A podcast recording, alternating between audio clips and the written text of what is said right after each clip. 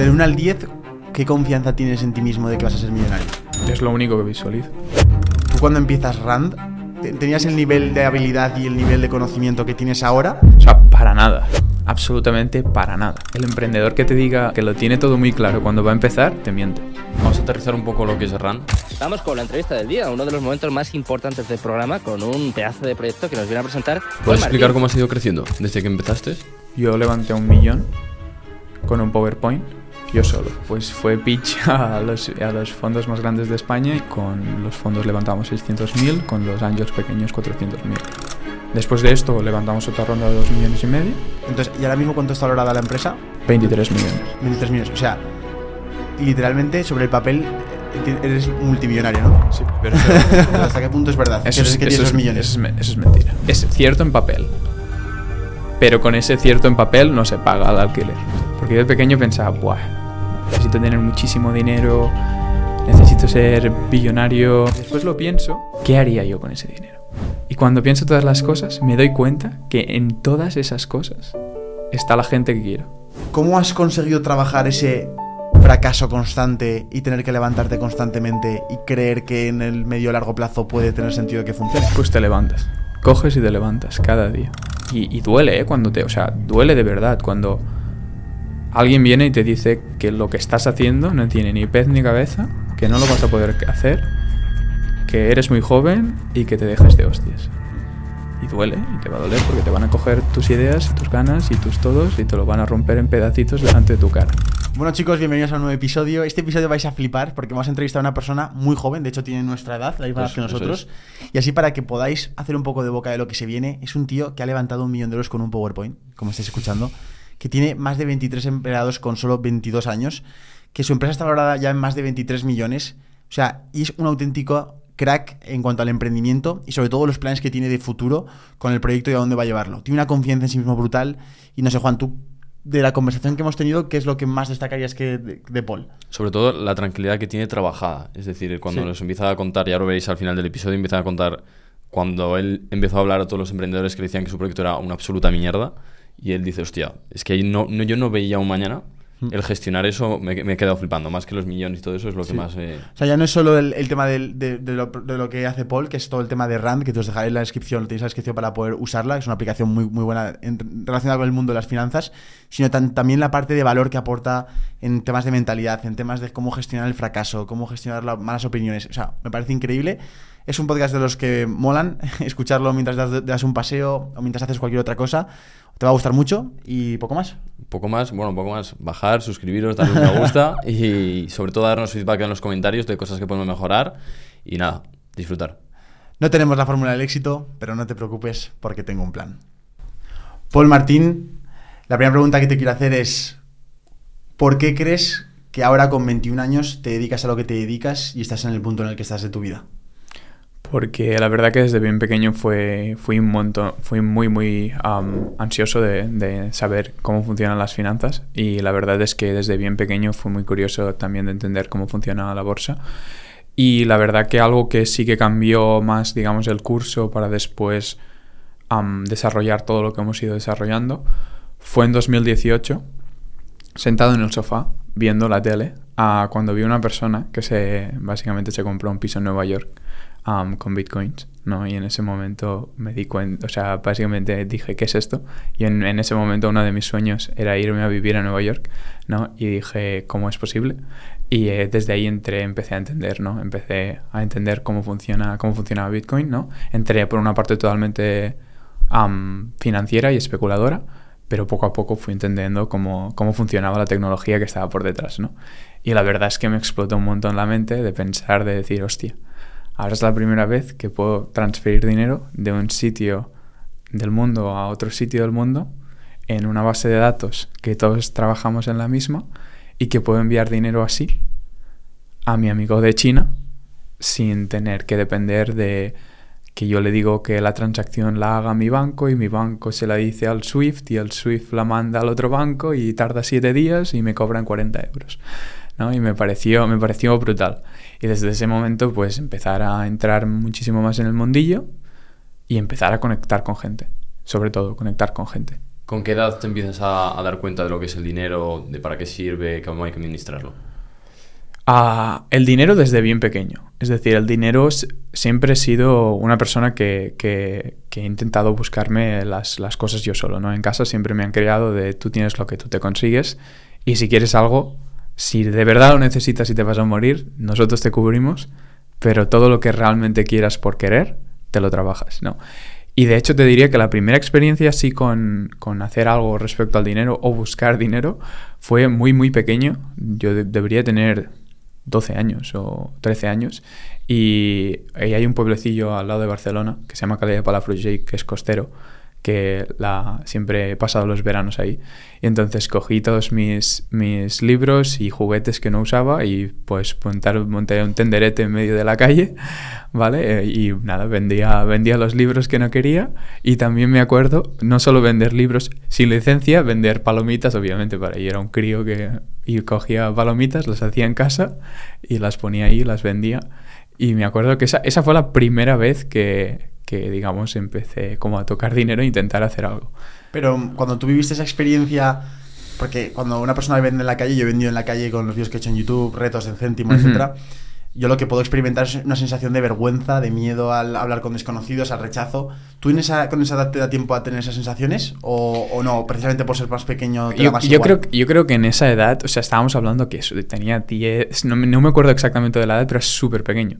Entonces estaba ahí con, con mi padre y mi madre, ¿no? Y, y más que nada era la ilusión, o sea, en ese momento no tienes vergüenza, yo creo. Vale. En ese momento eres totalmente inocente y totalmente con, con curiosidad solo, ¿no? Y, y te hace ilusión, ¿no? No piensas en el qué va a pensar la gente o en el, en el, hostia, ¿y si estoy haciendo vergüenza o tengo vergüenza o el pena o lo que sea, no, no lo piensas esas y el, cosas. Y el. Paul de ahora con 21, que tiene una empresa con 23 empleados, puede verse parejo. Es decir, el estoy jugando en la liga de los mayores siendo muy joven, tengo menos riesgo. O, o- o- o realmente sí que notas ese, ese peso sobre tus hombros.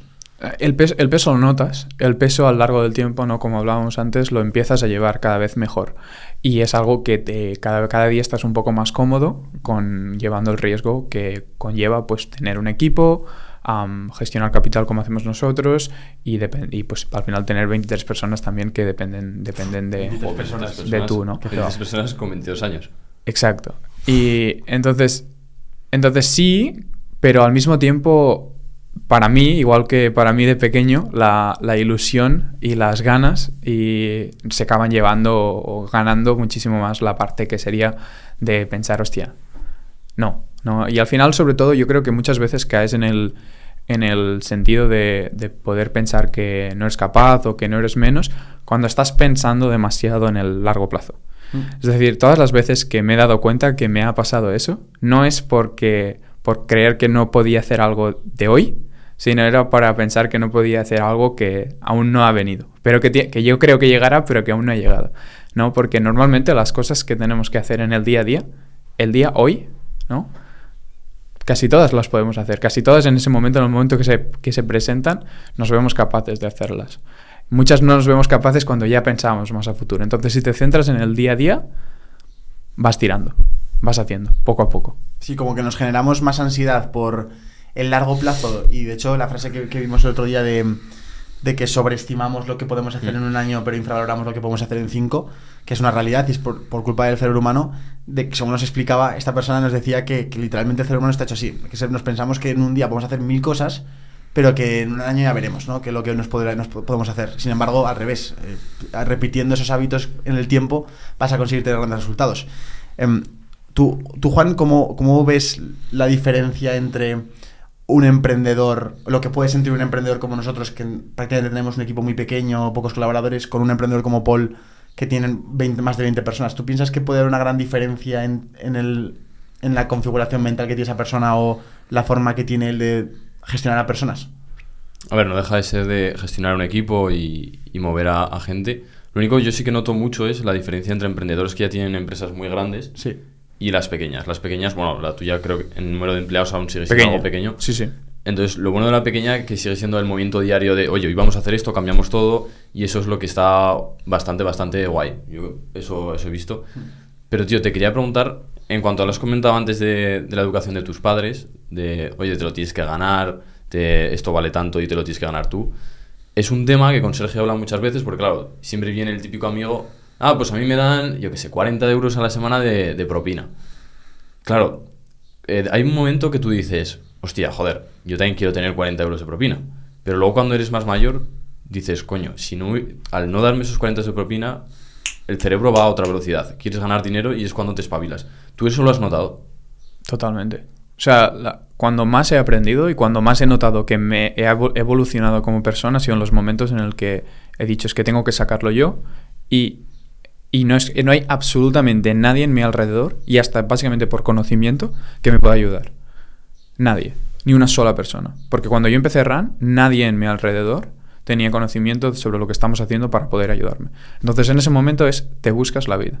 ¿no? Y el te buscas la vida para mí implicó a, cuando empezamos el proyecto, que en ese momento pues tenía un- básicamente casi nada de ahorros, había entrado a la primera ronda de inversión, o sea, habíamos cerrado los primeros 50.000 euros con inversores, pero no había ni siquiera llegado, llegado al banco, coger e irme a Francia a un evento de, en París, solo, donde no conocía a nadie, y yo solo fui ahí a tres días a conocer gente, a ir a persona a persona y decirle, hola, me, me llamo Paul y tengo esta idea, quiero montar esto. A convencer a gente de que metan pasta, ¿no? Y y ya no solo convencer gente, sino porque era, era, más, era más un ambiente no de inversores, sino de desarrolladores, de, de, de builders y de gente que, emprendedores también, saber su opinión, saber qué pensaban, si creían que había market fit, si creían que no, que querían, o sea, que pensaban que, que si era buena idea o no, y todos los, todos los pequeños detalles que podía coger, ¿no? De feedback. Entonces, para mí fue, por ejemplo, un ejemplo de esto de no, no tengo nadie, pues cojo y me voy fuera y busco las respuestas y después vuelvo. O sea, yo, y de hecho pienso que esa actitud es la que te ha dado resultados. O sea, cada vez soy más partidario de pensar de que las personas con resultados son esas personas que simplemente dejan de regarse tanto con su cabeza y, y actúan, lo hacen. Totalmente. O sea, que, tío, que, que no tienes financiación, pues ponte a, a preguntar. ¿Has preguntado a alguien? Y la gente dice, no, es que no le he preguntado a nadie, pero es que esto es complicado. Y es a, a crear una película en la cabeza que les hace frenarse. Entonces, muchas veces esa actitud de, de- acción masiva imperfecta, de hacer todo de la forma que salga y ya veremos por el camino cómo va mejorando, es la clave, yo creo, que ha definido un poco que, mm, que yo, por ejemplo, en mi vida haya experimentado resultados. El hacer las cosas sin saber. Como te contaba antes en el café, que te decía, tío, yo empecé el canal de YouTube sin tener ni idea de cómo hacer vídeos y la, la única actitud que tuve fue la de voy a empezar, muevo la bola ya veremos por el camino, ¿no? Es como, y te quiero hacer la pregunta ya aprovechando, enlazando con esto, tú cuando empiezas Rand, te- tenías claro, o sea, tenías, te- tenías el nivel de habilidad y el nivel de conocimiento que tienes ahora, y qué sensaciones tenías cuando empezaste la- es- ese proyecto, y con cuántos años tenías, Para ponos un poco en contexto en esa época inicial. O sea, para nada. Absolutamente para nada. Y el que te diga, el emprendedor que te diga y te, diga- te, ve- te venga y te diga que lo tiene todo muy claro cuando va a empezar, te miente. Es imposible. O sea, hay una, una gran cantidad de cosas que ni te esperas, de cambios que vas a tener que pegar en el producto, de millones de cosas que al final no están a tu alcance y que tú no puedes cambiar. Cuando ya lo has hecho una vez, pues sí que tienes más ideas de pequeñas cosas o problemas que la primera vez que eres emprendedor, ¿no? ya los has, padecido y los después los, ya no los tienes que padecer, ¿no? Una segunda vez. Pero al principio no tienes ni idea por dónde empiezas. Tú sabes solo que quieres empezar algo. Yo en mi, en mi caso, era, estaba haciendo básicamente estrategias básicamente para proveer liquidez en mercados centralizados y descentralizados en cripto. Y estaba sacándome un rendimiento en mis ahorros. No tenía muchos ahorros, pero me estaba sacando un buen rendimiento en mis ahorros. Me quería ir a vivir a Nueva York con unos cuantos colegas y dije, porque esto que, no, que yo estoy haciendo, que mis colegas no entienden absolutamente nada de lo que estoy haciendo, lo puedo hacer una app muy fácil de usar, donde ellos pueden depositar y sacar dinero cuando quieran, ¿no? Porque al final todas las estrategias son líquidas, es decir, no es que compras una casa y si no se vende, pues no puedes sacar el dinero, sino todo es líquido. Cogemos, nos vamos a Nueva York, ponemos cada, cada uno, tenemos nuestro trabajo ahí, nos ponemos cada mes un poco de pasta en la app y al final del año, el último mes de alquiler, lo pagamos con los intereses generados. ¿no? RAN empezó así. Y RAN, de hecho, al principio se llama Home Fee, de Home Finance, para pagarte Hostia. cosas de casa. ¿Sabes? O sea, yo el primer deck que hice, la primera vez que hablé con gente y que hablé con el primer desarrollador que conocí, fue con, con llamando RAN Home de Home Finance. ¿no? Y, y empezó desde ahí. Imagínate si es diferente a montar el, la fintech neobanco que hemos montado ahora. Es, ¿Y por qué Rand? porque básicamente la- empezamos con la cuenta de premios, que es una cuenta básicamente que generamos la misma tasa de interés del 5% como, como tenemos en la otra cuenta ER, pero el viernes cogemos y distribuimos los premios en forma de, de, bueno, distribuimos los intereses en forma de premios a diferentes ganadores. Vale. Vamos a aterrizar un poco lo que es RAN para que la gente lo vaya entendiendo y así vamos contando el tema de los premios, la rentabilidad anual que da. Así que se empieza a contar un poco cómo funciona de manera sencilla. Básicamente, RAN es una fintech, un neobanco, con el objetivo de que tengas mejores ahorros o más ahorros a largo plazo. ¿Vale? Entonces tenemos dos productos, una cuenta, dos cuentas de alto interés, una cuenta da un 5% anualizado en lo que pongas, el otro, el otro es una cuenta también del 5, lo único que pasa es que el viernes cogemos todos los intereses, los agrupamos y los distribuimos en forma de premios a diferentes ganadores escogidos al azar. Es decir, que tú puedes poner mil pavos y tal vez tres semanas no te tocan, pero una la, sema- la tercera semana te tocan 25. ¿Vale? Entonces esa, esa tiene más sentido para gente que no tiene mucho capital y un 5 linealmente para solo su capital no tiene mucho sentido y sí que tiene más sentido para ellos depositar, esperarse al viernes y que tal vez le toquen 100 pavos. Y mm, ese dinero que tú vas ahorrando ahí, luego lo puedes gastar de alguna forma, es decir, alguna forma de que yo pueda Sí, pagar el pan Lo con puedes, ese dinero. lo puedes sacar, ¿no? Vale. Al final lo puedes sacar y lo, y, y lo sacas a tu banco y lo gastas desde tu banco. Lo que estamos viendo es que básicamente la gente no lo quiere sacar. Normalmente lo que quiere hacer es ir poniendo dinero que no quieren tocar, que quieren tener de ahorros cada mes y, y ir construyendo desde ahí. ¿No? Entonces nosotros no queremos, no queremos de momento entrar en el mercado de, tarjetas y en el mercado de gastar. Es un mercado muy saturado, es un mercado donde encuentras Revolut, a Monzo en UK, N26 y todos los neobancos que se han centrado desde el inicio ¿no? de, que salieron los neobancos a el gastar, gastar, gastar. No, nosotros creemos que ese mercado ya está muy saturado y queremos solo centrarnos en la gente que son inversores o ahorradores que quieren una mejor rentabilidad. ¿Vale? Versus invertir en fondos indexados, ¿cómo lo ves tú desde tu posición? Es decir, ¿qué diferencias hay entre ambos? Es una opción también, es decir, nosotros a largo plazo la idea es también sacar productos de inversión parecidos a fondos indexados para darle esa opción a los usuarios. La diferencia es que los fondos indexados sí que hay, habrá periodos en el, en- en- en- a lo largo de, por ejemplo, 10 años, no donde estarás en negativo. Tal cual. ¿vale? Entonces, donde si sacas tienes que realizar pérdidas. Ya no ¿vale? está tan asegurado ese- esa rentabilidad que tú, por ejemplo, sí que prometes con el 5%. Exacto, Vale. exacto. Nosotros básicamente el problema que encontramos es que más de casi prácticamente el 90% del mundo o de la gente no tiene acceso a cuentas de alto rendimiento. Cuando digo alto rendimiento me refiero de, dos, de un 2,5%, 4, 5, 6%. No. Básicamente porque, por, por tres razones principales. Porque hay mínimos en depósitos, eso lo podrías encontrar en cuentas desde fondos de cobertura, hedge funds, etcétera, que sí que tienen esas cuentas, pero claro, depósito mínimo pues son 10.000 pavos o Sí, 7.000 o 20.000, ¿no? Sí. Y claro, hay mucha gente que no tiene acceso. O periodos de bloqueo. Seis meses bloqueados, un año, dos años, tres años, ¿no? Hay gente que necesita el capital. Primera de las cosas. Segunda opción. Muchas de esas tasas vienen de Estados Unidos. Por lo tanto, que si quieres acceder a ellas, tienes que comprar dólar. Y a ti como te estén pagando un 4 y el dólar baja un 6, Ya. estás perdiendo un 2.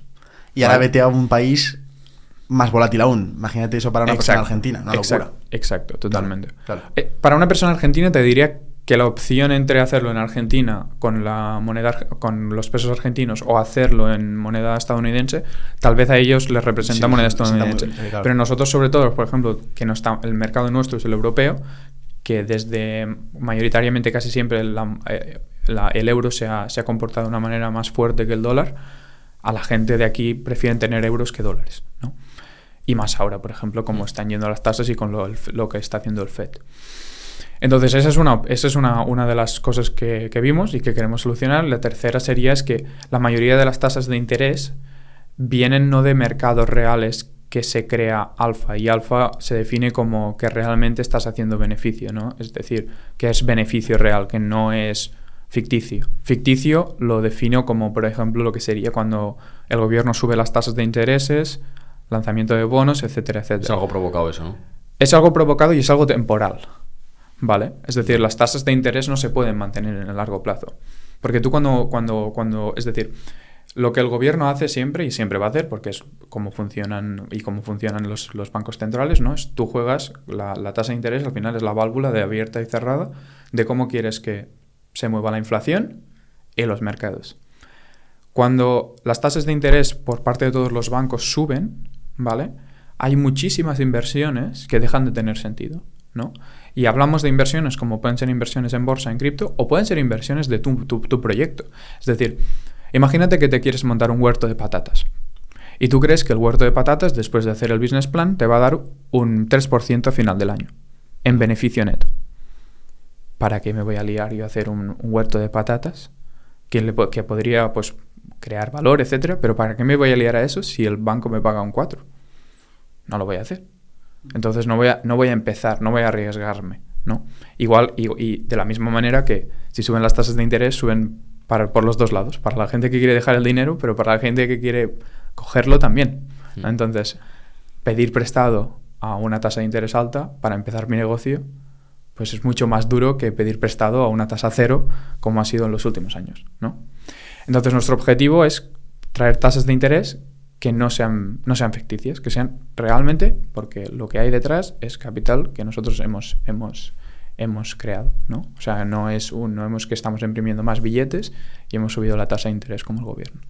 Vale, a mí la pregunta que se me ocurre, que igual es la que la gente está pensando, es, hostia, pues tiene todo el sentido, meto la pasta en RAN, pero ¿y tengo algún riesgo, tengo alguna cosa que, que asumir? Nosotros tenemos tres cuentas, ¿no? La cuenta corriente y después las dos cuentas de alto rendimiento. La cuenta corriente está asegurada como una cuenta bancaria normal.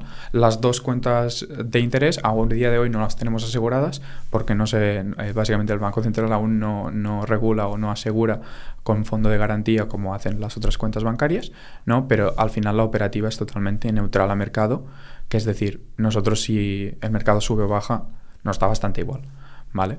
Y para em, entrar un poco aquí en la seguridad y en, cómo funcionamos realmente por detrás, ¿no? Nos, nosotros trabajamos dos, dos, vertientes muy, muy, que están muy usadas en el mundo tradicional de las finanzas y sobre todo en cripto, que es arbitraje y proveer liquidez. Arbitraje es siempre en mercados volátiles como en Web3 hay discrepancias entre mercados, nosotros nos cargamos las discrepancias. ¿Vale? Nuestro objetivo es, hemos montado algoritmos durante estos últimos tres años para trabajar en muchísimos mercados diferentes y montar todas las, las ineficiencias que tiene el mercado, ¿no? Y básicamente arbitrar entre tres pares, por ejemplo, ¿no? Entonces es una operativa que nos da igual si el mercado sube o baja, porque al final solo compramos algo que sabemos que vamos a vender un poco más alto en otro precio porque en el mismo momento, ¿no? Entonces el arbitraje es algo muy, pues, muy normal que hemos visto en todos los hedge funds de toda la vida y ahora aplicado en Web3. Y la otra parte es la parte de proveer liquidez en mercados descentralizados. ¿no? Y para entender esto un poco... ¿Eso es lo que se llama staking o no tiene nada que ver? Las pools, ¿no? Las pools, más sería ah, vale, básicamente, vale. básicamente más las pools de liquidez. Es decir, tú para que un mercado funcione necesitas gente que compre, ¿no? Necesitas gente que venda y necesitas gente que esté en medio que se asegure que la gente que quiere comprar o vender puede hacerlo. ¿no? Vale. Porque tú imagínate que vas a poner una. vas a, vas a vender tus. Tu, lo que sea, cualquier activo que quieras, Ether o si quieres también stocks. Y no hay, no hay nadie que ponga dinero en medio. Tú podrías poner una, una orden de venta o de compra. Tal vez podría tardar horas en, en, ejecutarse. Hasta que viniera alguien y dijera. Viniera a la mesa alguien y dijera. Vale, sí, te lo compro. Y tal vez no te lo comprarían al precio que tú quieres. Te lo, cobrar, te lo pagaría, o sea, te lo cobrarían o te lo, o te lo comprarían a un precio muchísimo más diferente. Entonces, ¿qué necesitas? Mucho dinero en la mesa. Vale, lo que haces es como dejar un paquete de billetes ahí encima. Exacto. Y a nivel descentralizado es, a nivel centralizado de toda la vida, esto han sido grandes empresas que no hacen mucho dinero por cada transacción que ponen en medio, pero hacen tantas transacciones, ¿no? Que son los llamados market makers, que vale. hacen muchas transacciones, un beneficio muy pequeño por, por cada una de ellas, pero al final del año, pues es una buena rentabilidad. A nivel descentralizado ya no es ni una persona. Es, yo cojo aquí, pongo dinero en la mesa, ¿vale? Y pongo tanto, tanto por ejemplo, tanto de Ethers y tanto de, de un stablecoin. Y cuando venga aquí una persona, intercambia los dos activos y yo no tengo ni que preguntarle ni tengo que hacerle nada. Viene la persona, cambia lo que quiere cambiar, paga una comisión y yo me llevo la comisión. Vale, vale. ¿Vale? Y al final nosotros lo único lo que ganamos es de las comisiones que la gente paga para usar nuestro capital para comprar o vender lo que sea. Con tu conocimiento que tienes ahora de criptomonedas, ¿cómo ves todo este um, hype que hay con la inversión en criptomonedas? ¿Lo ves justificado? ¿Lo ves, ¿Lo ves una locura? Bueno, ahora ya justo estamos ahora mismo en un momento en el que la gente se ha relajado muchísimo, pero el año pasado era una locura. el año pasado, no sé si fue, sí, a principios del año pasado era una locura. O sea, el que no invertía en Bitcoin era tonto, ¿no? Eh, digamos, en otras palabras. ¿Cómo lo ves tú desde, cómo lo viste tú desde fuera ese, ese proceso? ¿Cómo ves tú el tema de invertir en criptomonedas? ¿Cómo ves las criptomonedas en general? ¿Es más pura de especulación de que piensas que si ahora vale 10 en un futuro valdrá 20 por lo que sea, por el hype que hay? ¿O es más porque tiene una utilidad detrás? ¿Qué, ¿Cuál es tu opinión en general acerca de las criptomonedas? O sea, más que, más que las criptomonedas, ¿no? Es hablar de la tecnología que está detrás, ¿no? Que es la que es tecnología blockchain, ¿vale? Vale. Que es básicamente una base de datos descentralizada, ¿no? Si no me acuerdo mal, en el último podcast estábamos hablando, por ejemplo, del cloud, ¿no? De cómo guardamos información Sí, sí. en bases centralizados, en bases Total. de datos y en, y en- y en sitios donde tienes grandes, grandes servidores, ¿no? Donde guardamos toda la información. Vale. Así es como ha funcionado toda la vida, todas las bases de datos y cómo se transfiere el dinero. A día de hoy, ¿cómo se transfiere el dinero? En la mayoría de casos, si no es cripto. Banco A, ¿vale? Tu banco, por ejemplo, tiene un libro de órdenes y una base de datos.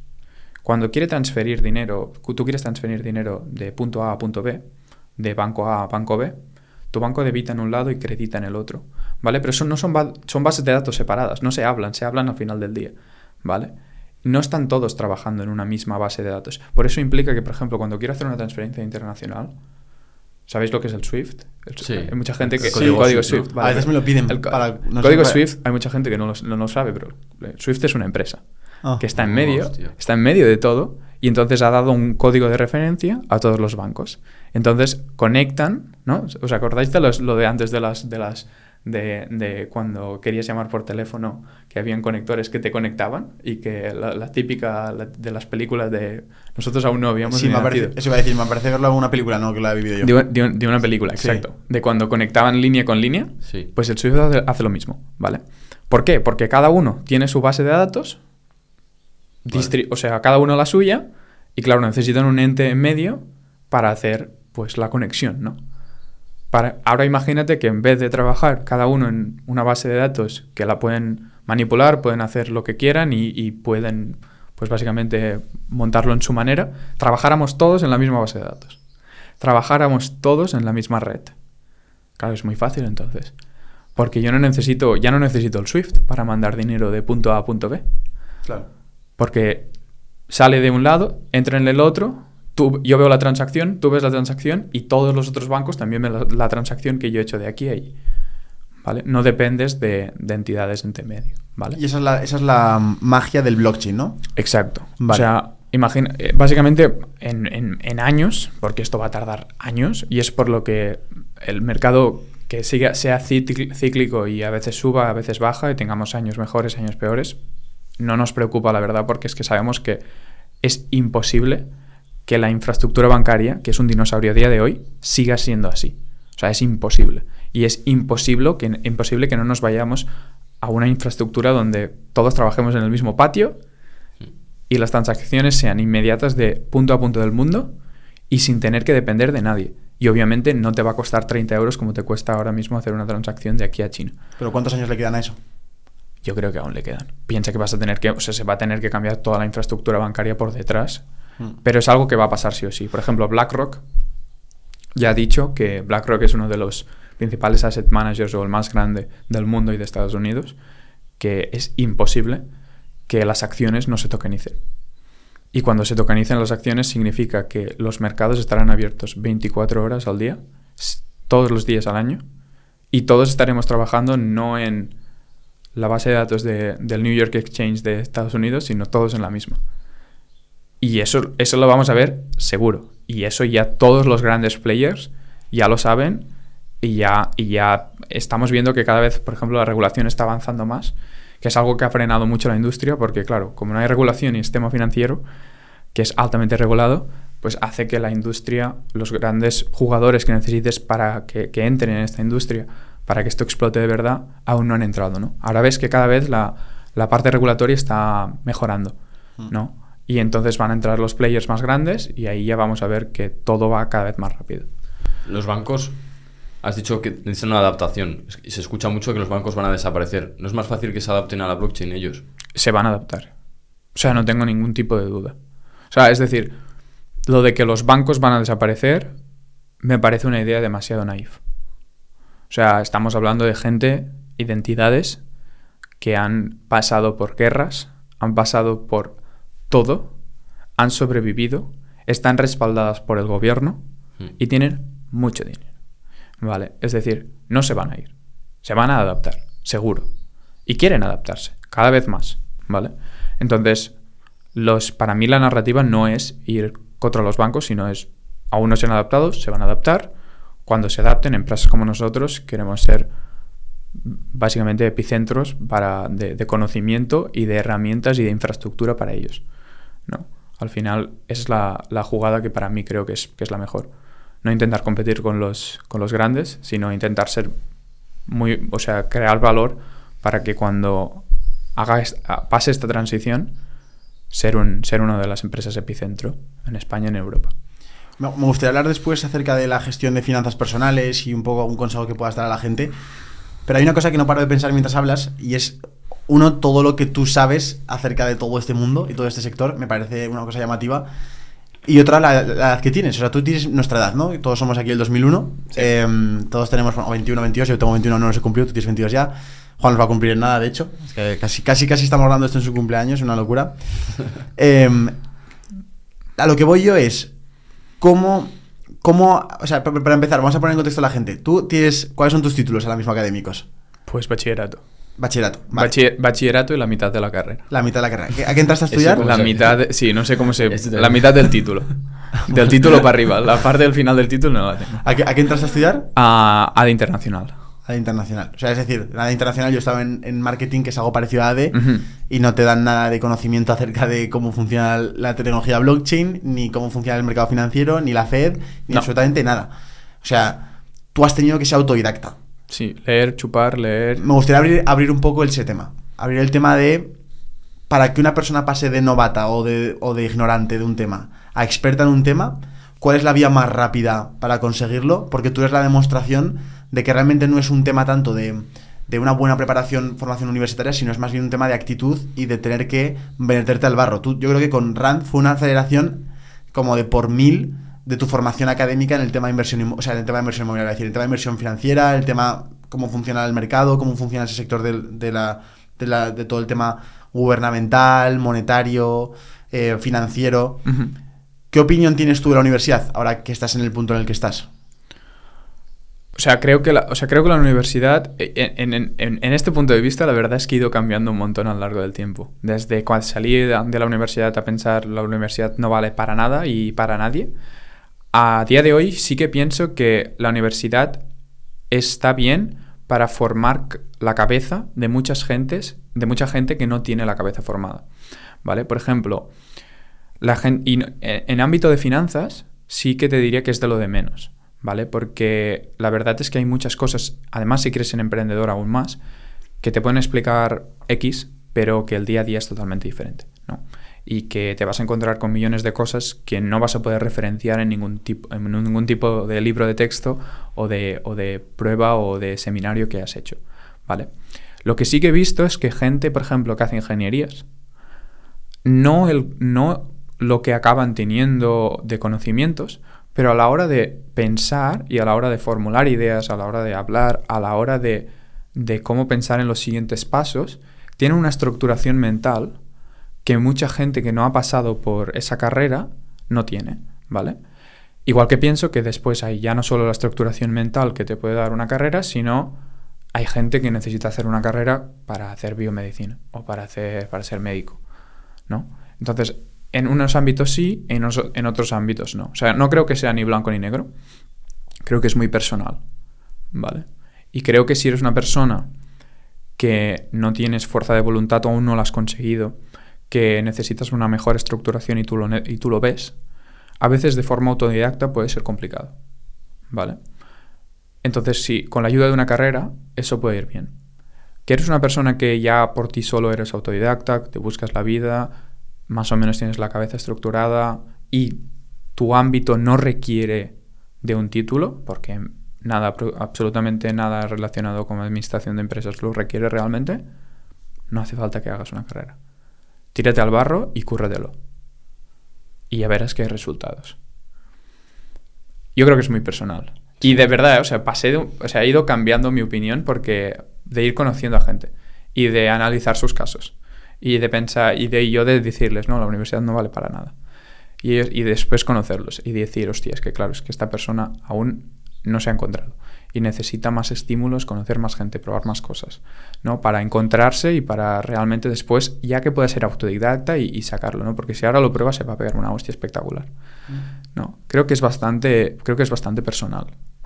Sí, yo ta- también pienso que luego desde fuera cuando pasan los años tampoco es algo muy determinante el que la hayas dejado o hayas seguido. Es un poco la actitud que tú tengas durante todos los años. Si acabas la carrera, pues bueno, ya tienes el título, pero el salir y seguir con la misma actitud, no te preocupes porque te va a llevar a ese camino. Te va a llevar al camino de que pues, si te lo quieres montar por tu cuenta, te la vas a montar. Si quieres una buena oportunidad, la vas a encontrar. Ya no es tanto eso.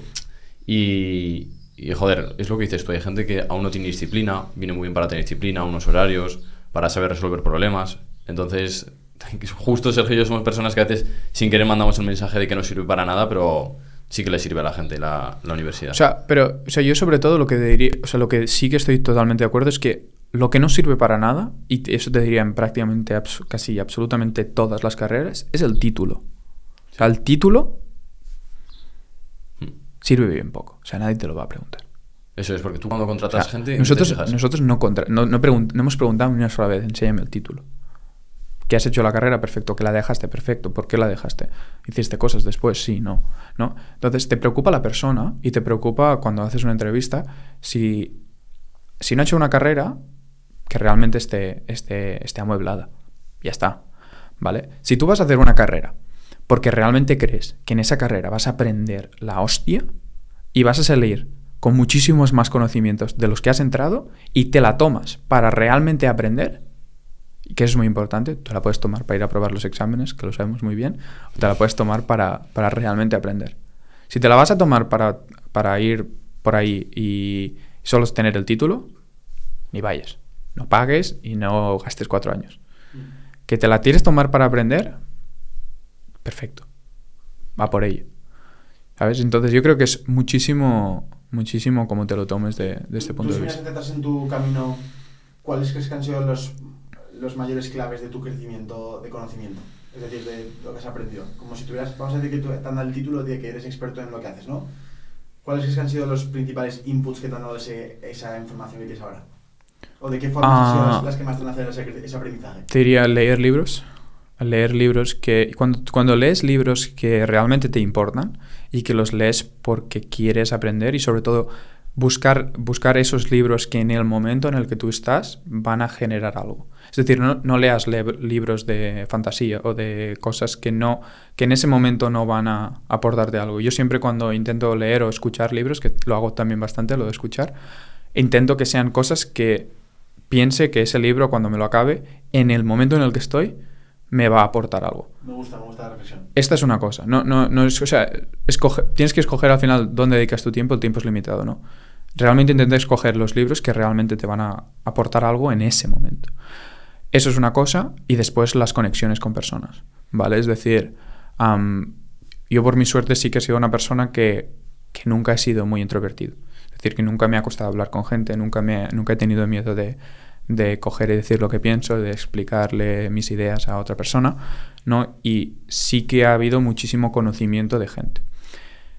Que es lo que al final me ha llevado a pensar de una idea de que no es, es, es lo más importante, en- aparte de la carrera, o sea, si tienes carrera o no tienes carrera, sería es quién, quién va a ser tu mentor en los primeros años de, de- de carrera. ¿Quién fue tu, para men- mí quién es fue tu un mentor? un- un- una variedad de mentores, desde un ingeniero en Barcelona a que en su momento al principio me echó una mano, hasta después toda la gente que tengo en RAN, ah, que son más grandes que yo, am, que a día de- cada día son mentores, ¿no? Aceleradoras que también pasamos por, por dos, que también conocí un montón de gente que han sido mentores, y después conexiones de, de gente que no hablo con ellos diariamente, pero, pero que me han aportado un montón. ¿no? Por ejemplo, empezamos a trabajar mucho con una chica que se llama Summer Kim, que, son, que es una de la, bueno, ex Google, ex WhatsApp y ex Facebook. Y la verdad ha estado en todas las grandes, montó el doble check de WhatsApp, lo ha montado ella con su equipo. Hostia. Llevaron millones de usuarios y es una de nuestros advisors que estamos, es- paso horas y horas cada semana con ella y ella ha sido una gran mentora porque nos ha enseñado una espectacularidad de cómo realmente las grandes empresas cuando empezaron montaron una experiencia de usuario tan buena que las conversiones son espectaculares y que realmente haces que el producto enamore a la gente. Cu- ¿Cuál es la arquitectura que tú tienes ahora en tu, en tu proyecto? Porque has dicho lo de que es un advisor. Sí. Em, ¿Puedes explicarnos cuál es la arquitectura de tu empresa ahora mismo? Pues nosotros, o sea, la, la arquitectura o stakeholders de la gente, o sea, de la empresa sería inversores, equipo, ¿no? Y después advisors, ¿no? Gente que, que está en el día a día o cada mes y que nos van ayudando en las cosas que necesitamos, ¿no? Entonces, para mí es muy importante que cuando empieces te busques un grupo de advisors que realmente te aporten. Y no, y no te busques cuatro del mismo, del mismo, del mismo, de lo que, que sepan de lo mismo. Búscate cuatro que uno sepa de estrategias de, de adquisición, que otro sepa del producto, el core tuyo, que otro sepa de experiencia de usuario, más del frontend de la aplicación, ¿no? Y que te busques esas personas que tal vez no tienen dinero como para invertirte y no van a ser tus inversores, pero que te pueden dedicar tiempo y realmente traer a la empresa a que sea un crecimiento exponencial, ¿no? Porque cuando empiezas no te vas a poder pagar los salarios de esa de Ya. que valdría esa gente. Pero si haces que tus incentivos y los suyos estén alineados con acciones de empresa, con tokens, con lo que sea que, que puedes alinear tus incentivos y los suyos, perfecto. Porque vas a crear una cantidad de conocimiento y vas a adquirir una cantidad, una cantidad de feedback brutal que después se nota un montón a largo plazo. Y luego dentro del equipo, mirando hacia abajo de la arquitectura que hay, ¿cómo, cómo lo tienes estructurado? Pues tenemos varios departamentos. ¿Por- por tenemos- ¿Cuántos sois de pr- primero? Para, cu- ¿Cuántos sois en el equipo ahora mismo? A día de hoy somos 23. 23, vale. ¿Y eso cómo está, cómo está est- estructurado? Pues mira, tenemos varios departamentos. Tenemos el departamento de investment, de inversión, el departamento de marketing, el de operaciones, el de finanzas, el de tecnología y el de producto. Wow, son seis verticales. Exacto. Flipas. Sí. Y luego Las de operaciones y finanzas van bastante juntas. Son, Son, bastante- son seis, si faltan, son, son 23 personas. Eh, ¿Están repartidas a más o menos parecido o hay varias verticales que son que se van prácticamente el 50% de la plantilla? Ah, pues mira, ingeniería se llevarían los, los demás. Ah, tech, ingeniería se serían los que más a día de, o sea, por, por, por equipo. Finanzas y operaciones, creo que a día, a día de hoy son cuatro.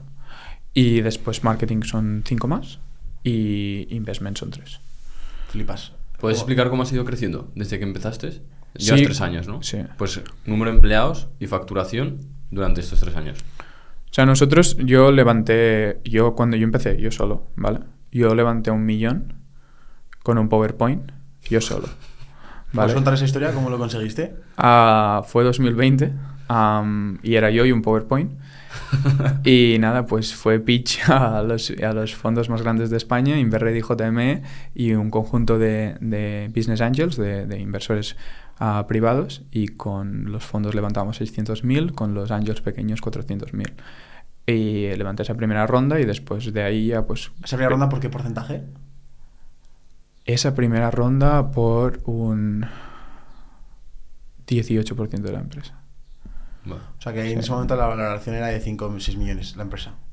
Un poco, sí, por, un poco menos. ¿Cómo, sí. cómo se valora una empresa que aún no ha empezado en ese dinero? En, en ese momento, en ese momento solo valoras perspectivas, porque en ese momento no tienes ni el business plan, es decir, no tienes ni hecho ni, ni, ni realmente el modelo de business plan. Era, era lo que se dice una ronda pre-seed, ¿vale? Es decir, idea prácticamente, no había ni producto. ¿Vale? Entonces el producto tenía mucho sentido, para ellos tenía sentido, estaban, era la primera vez también que muchos fondos grandes querían empezar a tocar proyectos Web3, ¿no? Y yo la verdad es que pues fui, fui un poco la rata de laboratorio de, de todos ellos para empezar a probar ¿no? en este ecosistema. Una cosa, ¿tú qué sentías antes de entrar a una reunión de esas? Que no tenías nada, que encima les ibas a pedir pues, un montón de pasta, ¿qué sentías dentro? Nervios. Nervios. O sea, obviamente, en el mo- el- las primeras reuniones o las primeras veces que hablas con ellos, tienes nervios. Porque, hostia, esto realmente puede cambiar el- la trayectoria de lo que he hecho hasta ahora, ¿no? Y es en el momento en el que te sientas y dices, vale, hostia, esto ya puede ser realmente un proyecto. Esto realmente ya puede ser una realidad, ¿no? RAN es una empresa, como muchas otras, que necesitan inyección de capital inicial sí o sí, ¿vale? Porque lo que hacemos nosotros, con menos de 2-3 millones levantados, no lo puedes hacer. Solo en abogados, en infraestructura, infraestructura bancaria, en todo, en, en ingeniería, no lo puedes hacer. O sea, es que no, no tienes el dinero, no, no sé, monetariamente no lo puedes hacer. Vale. Entonces, nada, levantamos este primer millón Y con eso, pues contratamos el primer ingeniero, ah, que a día de hoy es nuestro CTO. ¿Os, y- costó, un- os costó un millón el ingeniero? No, no, no, no, no, no, no. Y, y en- y entonces fuimos construyendo el equipo, poco a poco. Vale. Poco a poco fuimos construyendo el equipo, fuimos levantando más rondas, ¿no? Porque en ese momento también hubo una cosa que nosotros tuvi- tuvimos seis meses parados porque teníamos el producto listo, pero estábamos esperando la- el registro en Banco de España, porque estamos registrados como Custody Exchange en Banco de España, que pocas entidades lo tienen, ¿no? Am, somos 100% compliance, estamos estructurados aquí en España y, y tenemos el 100% todo legal. Entonces, claro, eso- esa, esa parte de seis meses de espera, pues también fue algo que, que tuvimos que tener Hostia. capital para poder seguir pagando salarios y tener todo antes de poder sal- salir y empezar y empezar Entonces, ese es el primer capítulo en el que consigues levantar un millón con PowerPoint con 19 años. ¿Cuál es el siguiente punto de inflexión que va en el, camino de Rand? Pues mira, levantamos ese primer millón. entonces, al cabo de. Entramos en un acelerador que se llama Blair Ventures ah, de Londres, muy bueno.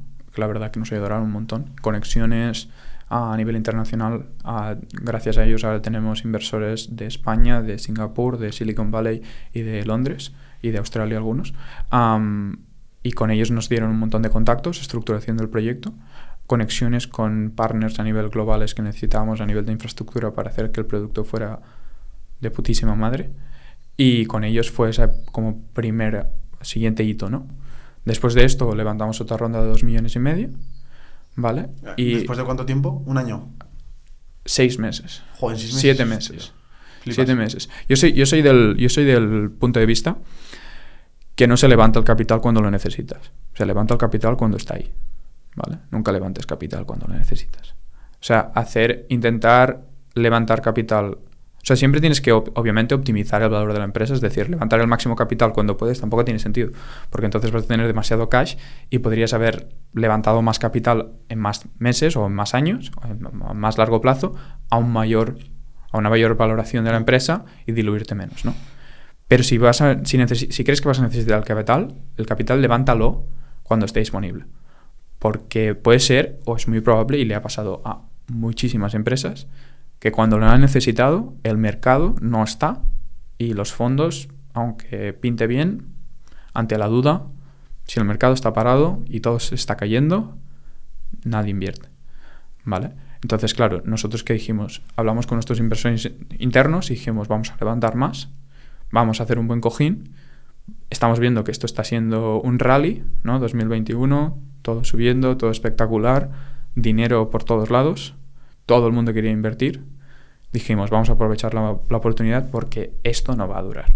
O sea, esto va a caer, después va a volver, pero esto es un ciclo, igual que las .com, igual que todos los ciclos, igual que está pasando ahora con AI, ¿no? Con la inteligencia artificial, Sí, que es estamos verdad. teniendo el rally, el rally se va a acabar, ¿Sí? seguro. O sea, el rally empieza y se acaba, siempre. O sea, el rally empieza, acaba, vuelve. O sea, cuando, cuando tienes, cuando tienes un o sea, cuando algo lo escuchas demasiado, es cuando empiezan a haber muchísimas empresas y muchas de ellas no tienen sentido. O no van a, no van a subsistir porque se lo van a comer otros competidores. Entonces, siempre tienes el mismo ciclo. Siempre, absolutamente siempre. ¿Vale? Para los, para los inversores ya les va bien. Al final acaban haciendo dinero. Algunos sí, algunos no. ¿eh? Entonces, levantamos capital cuando pudimos, levantamos esos dos millones y medios y después, al cabo de siete meses más, levantamos tres más. Flipas. O sea, hemos levantado 6,5 millones y no teníamos ni el producto fuera en ese momento. ¿Y ya no has, no has levantado más desde entonces? No hemos levantado más. Eso es algo que te quería preguntar, porque claro, hay mucho chaval que tienes la, la idea novedosa en tu cerebro, que vas a cambiar el mundo. Hostia, tú has levantado 6 millones y aún habías, la- habías lanzado el producto, ¿no? Se se han quedado los 500.000 ahí. Y no habíais lanzado el producto. Exacto. La la cosa es, Estábamos ¿cómo en le explicarías a un chaval que su idea sí que se puede validar, que sí que va a funcionar y se puede arriesgar en ello?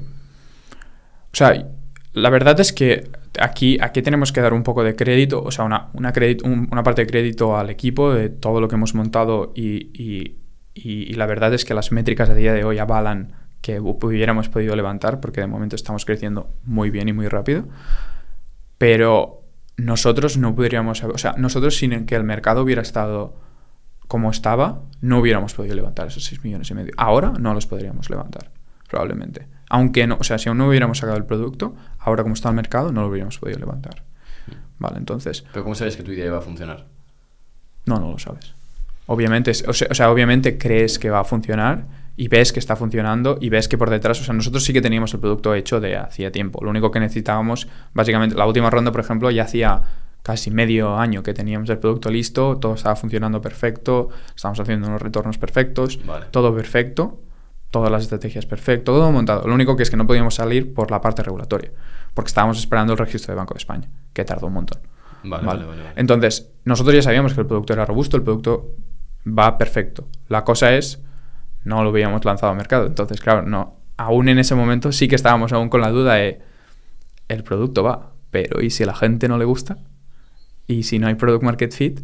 Esos momentos obviamente hay ansiedad y hay, hay estrés por parte de todo el equipo porque dices, coño, ¿qué hacemos? no? Ah, ah, me gustaría hablar también de la parte del estrés después, eh, porque además se te nota una persona muy calmada y yo creo que eso también te ayuda mucho a gestionar un equipo tan grande. Ya para concluir este capítulo, ahora actualmente en el punto en el que estás, ¿tienes pensado levantar algo más dentro de poco o no? Ah, tal vez levantamos algo más, pero residual, porque ya estamos, o sea, los números están yendo muy bien. Estamos creciendo más casi un 20% por mes. Brutal. Am, Hostia. El depósito medio de los usuarios está siendo muchísimo más alto de lo que esperábamos. La retención está siendo ah, casi más del 90 y pico por ciento, 95, 96 por ciento. Los números están yendo muy bien, la verdad. Y entonces no creemos que ahora necesitamos más capital para ser ya rentables a finales de años que viene, a principios de 2025. Eh, de, la, de, la- de eso que os habéis diluido, ahora mismo, eh, ¿cuánto porcentaje sigues teniendo de la empresa? Más de casi el 60%, un poco más. Entonces, ¿y ahora mismo cuánto está valorada la empresa? 23 millones. 23 millones. O sea, literalmente sobre el papel eh, eres multimillonario, ¿no? Sí, pero eso, pero eso es, eso es, o sea, de verdad, eso es irrelevante. Eso, eso- eso es, eso es de verdad. O sea, ¿eso es, eso es cierto o no es cierto? ¿Hasta qué punto es verdad? Eso que, es, que eso tienes esos millones. Eso es, me- eso es mentira. O sea, Vale. o sea, es cierto en papel. Pero con ese cierto en papel no se paga al alquiler. Eso es. ¿Vale? O sea, es decir, venirte a las de arriba y creerte el más guay por lo que pone un papel Claro. no tiene ningún sentido. Porque si la empresa va mal mañana, este papel vale cero. ¿Vale? Vale absolutamente cero. Y yo he conocido millones de historias y millones de gente que en papel durante mucho tiempo todo muy guay, pero después no, no vendían la empresa, o la empresa no salía a bolsa o pasaba algo y ese papel al final acaba Total. valiendo poco. O que ¿no? a lo mejor el mes que viene de repente pasa algún cisne negro. Exacto. Y aparte sí. que, o sea, que, que lo que, no sé si, o sea, muchos emprendedores no sé si os han contado, pero cuando tú, cuando te invierte en, básicamente fondos de inversión a lo largo, al, al principio, hay cosas buenas y también hay cosas malas, ¿no?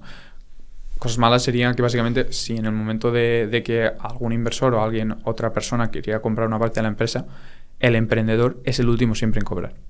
O sea, primero cobra todo el mundo y el último es el emprendedor, siempre. ¿Vale? Los primeros en, los primeros en, en- en ent- los últimos en entrar son los primeros en salir y así sucesivamente.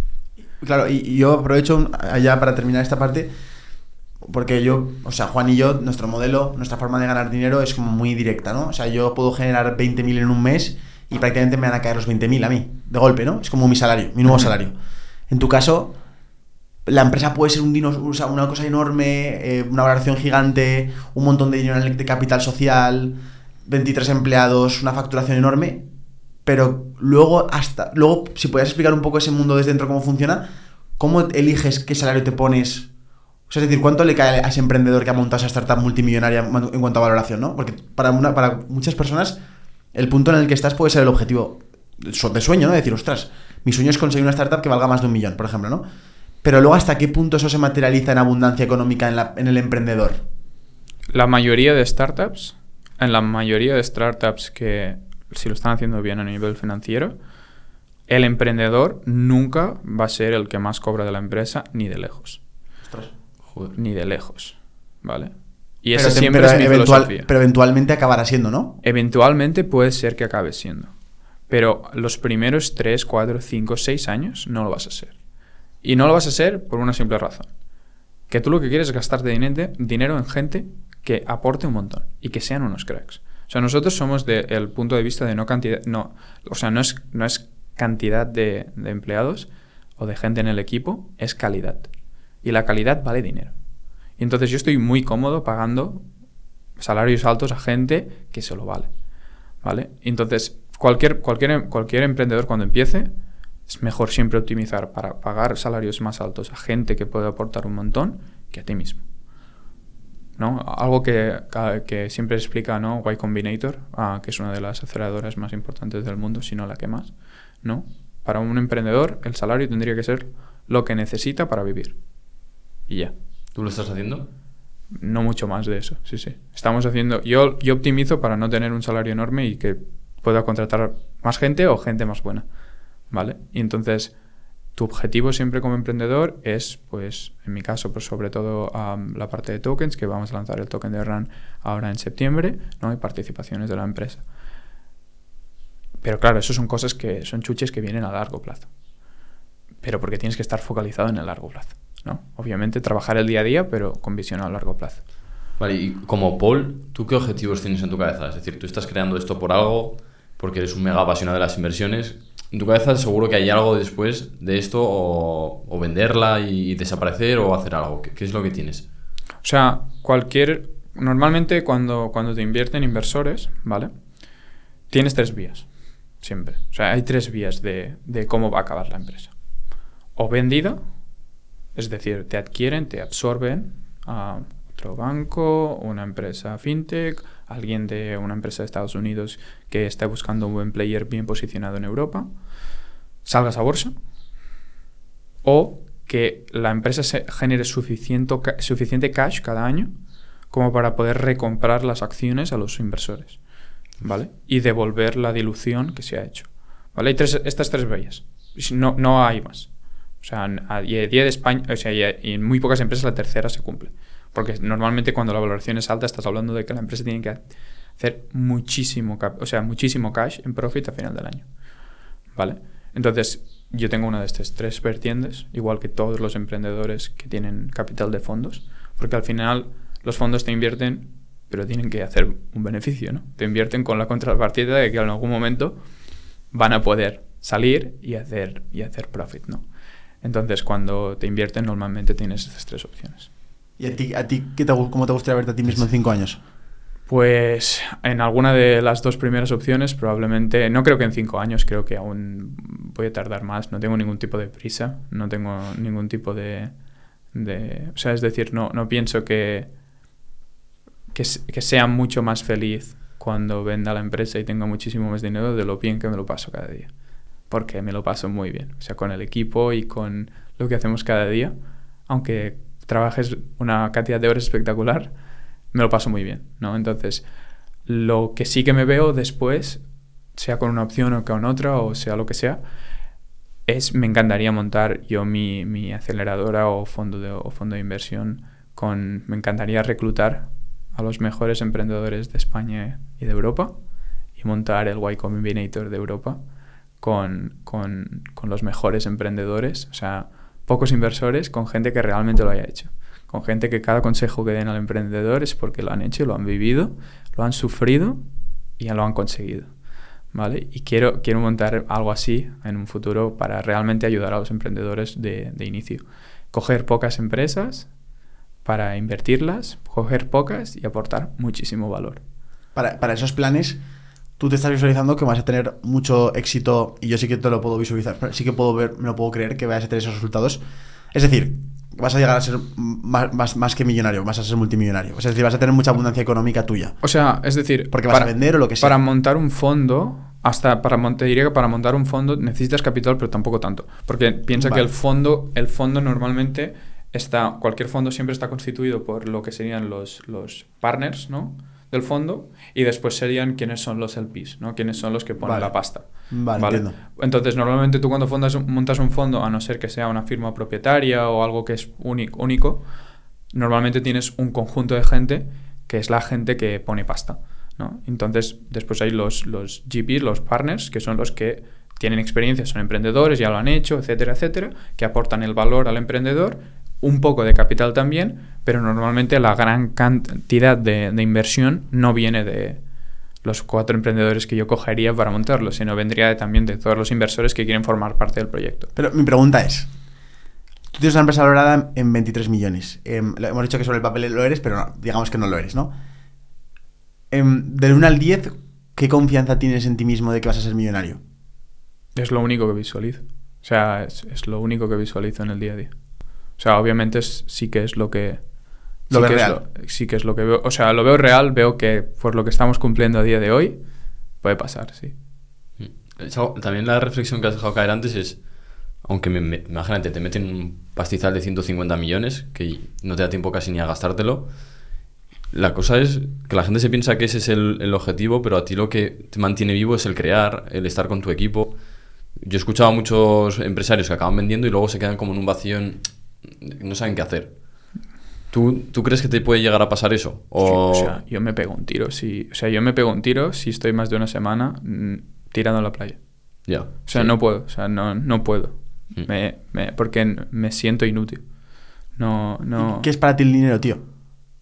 Para mí es algo que usas al día a día para poder tener comodidad. Pienso que el dinero es necesario y el que te diga que, o sea, el dinero no da la felicidad porque no creo que te hace súper feliz el dinero como tal, pero te da la comodidad que necesitas para poder vivir tranquilamente. Es decir, yo creo que hay un nivel que cuando tienes cierta cantidad de dinero y tienes todo cubierto, la casa, me quiero ir a pegar un viaje, me lo pego, am, me quiero ir a comer con los colegas, me, me voy, me quiero ir con la novia o con el novio, donde sea, lo hago. Esos, si tienes eso cubierto, cuanto tengas de más, realmente el impacto que va a ser, tal vez sí, pero en muy poca gente y probablemente es muy poco. Y yo a esto le he dado muchísimas vueltas, porque yo de pequeño pensaba, Buah, necesito tener muchísimo dinero, necesito ser billonario, etcétera, etcétera, etcétera. Y después lo pienso, ¿no? Cierro los ojos, pienso en el largo plazo y pienso, ¿qué haría yo con ese dinero? Y pienso todas las cosas. Y cuando pienso todas las cosas, me doy cuenta que en todas esas cosas está la gente que quiero. Y es el factor común de todas esas cosas, es mi familia, mis amigos y la gente que quiero. Y en ese momento te das cuenta que lo que une esos momentos no es el dinero. Es la gente con, con la que estás cuando haces esas cosas que quieres hacer. Porque yo ahora mismo tengo todo el dinero del mundo y no tengo a mis amigos, no tengo a mi familia, no tengo nada. Lo tengo todo y no tengo nada.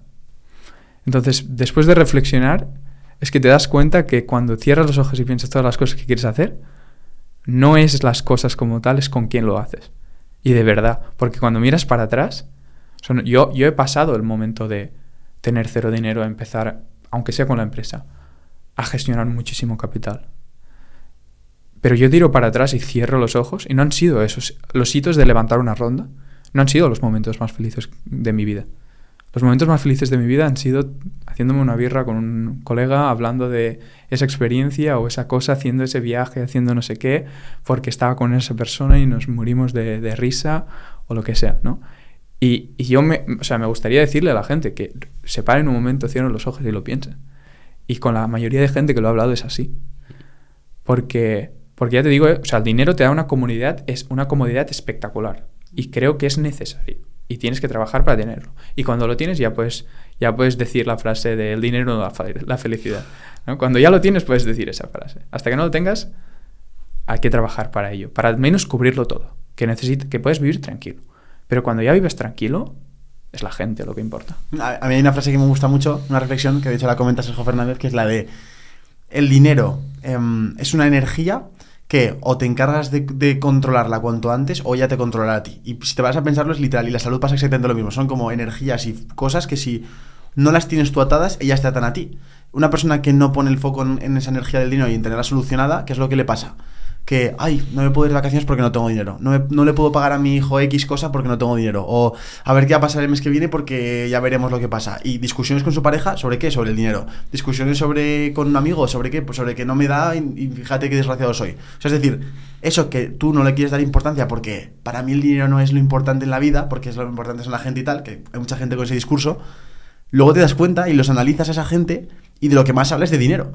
Y luego tú te vas a perfiles como nosotros, que somos en principio muy orientados a- al rendimiento, al- a los ingresos, al dinero, pero que luego analizas nuestras conversaciones y prácticamente no hablamos de, del dinero como tal, hablamos Total. de lo que estamos creando, que nos da ese dinero, esa pasión, eso que nos une, y eso es lo que más me gusta.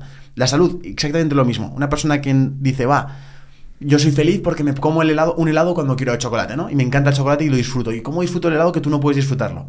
Pero luego, ¿qué pasa a esa persona cuando le duele el hígado? O cuando, o cuando tiene apendicitis. Puede pensar en comerse un helado más, puede pensar en, en, oye, yo qué sé, en eh, otro proyecto. O sea, lo único que puede pensar es en curarse, es decir, o controlas esas energías o esas energías te controlan a ti. Y eso es un poco como la, la reflexión que, que quiero añ- añadir a lo que has dicho porque estoy muy de acuerdo contigo.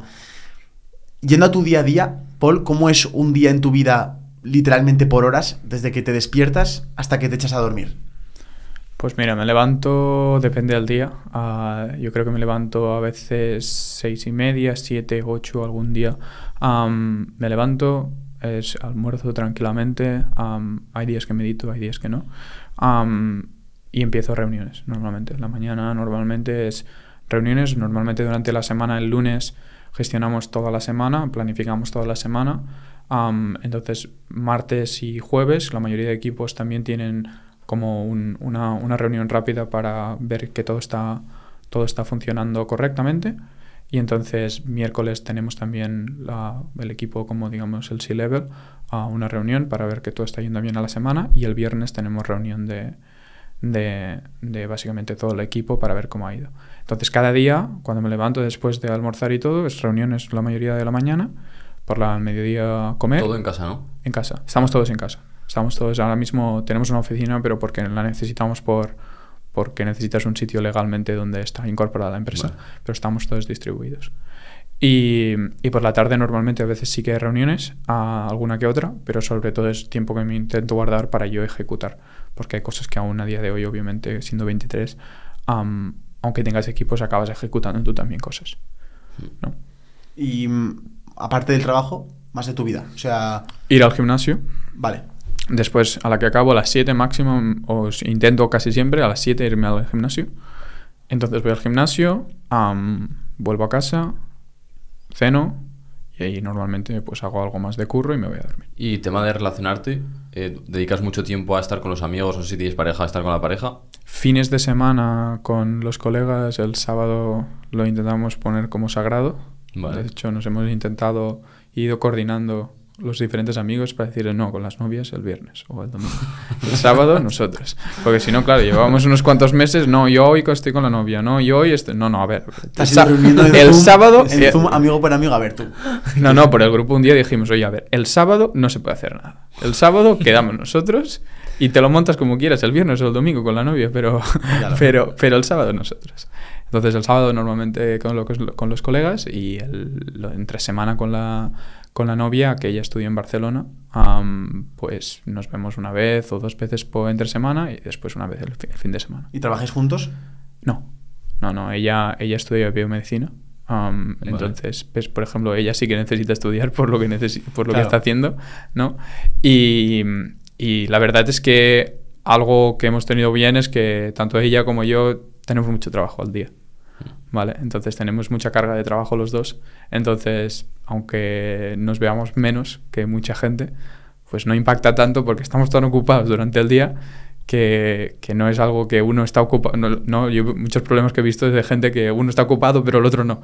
Entonces, claro, el que no está Totalmente. ocupado está en plan, ¿qué hago Sí. yo? Y, y- y el otro está, oye, yo estoy ocupado, no te puedo dar atención, ¿no? Eso es, sí, sí, es un problema muy... Muy común, Sí, muy común, muy ¿Tu novia entiende la obsesión que tienes por el proyecto? Hmm. ¿Le costó entenderlo o ya lo entendía desde el principio? No, le costó. O sea, al principio es, no es fácil de llevar. O sea, yo creo que al principio no es fácil ser la pareja de ningún emprendedor fanático que solo piensas en, en tu bebé 24 horas al día. Mm. Entonces, también tienes que hacer un trabajo tú mismo, ¿eh? También tienes que hacer un trabajo tú mismo de intentar separar ¿Sabes las cosas. O sea, no desconectar, pero... ah, o sea, sí, desconectar, pero, pero de una manera que no es tampoco cierro el interruptor y ya está, ¿no? Sino, porque también pienso que ser emprendedor no es un trabajo, es, es un día a día y es un modo de vida. Es un videojuego.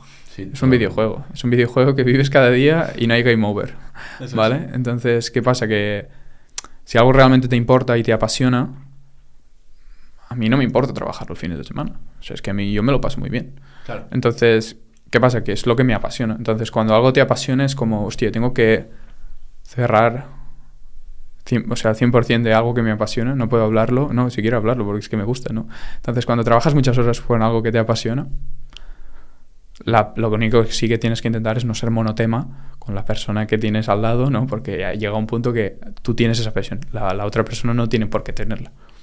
¿Y cómo son tus amigos? Pues amigos de toda, de, diversos, amigos de toda la vida de, de toda la vida de conocerlos, ¿no? Y después amigos que hemos ido, que he ido haciendo de conozco de, la parte más de, lo que hacemos nosotros, ¿no? De blockchain, de cripto, gente que hemos ido conociendo. Am, inversores también que a día de hoy ya los considero amigos, ah, que también paso horas con ellos. Am, y ya está, diría que sobre todo estos.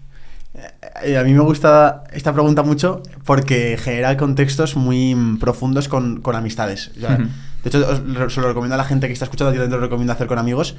Y básicamente es hacer la pregunta de eh, sobre una persona, cada persona opina eh, y, le dice, esto es no- como ejercicio, no, lo- no se lo vamos a hacer ahora, te voy a hacer una pregunta directamente.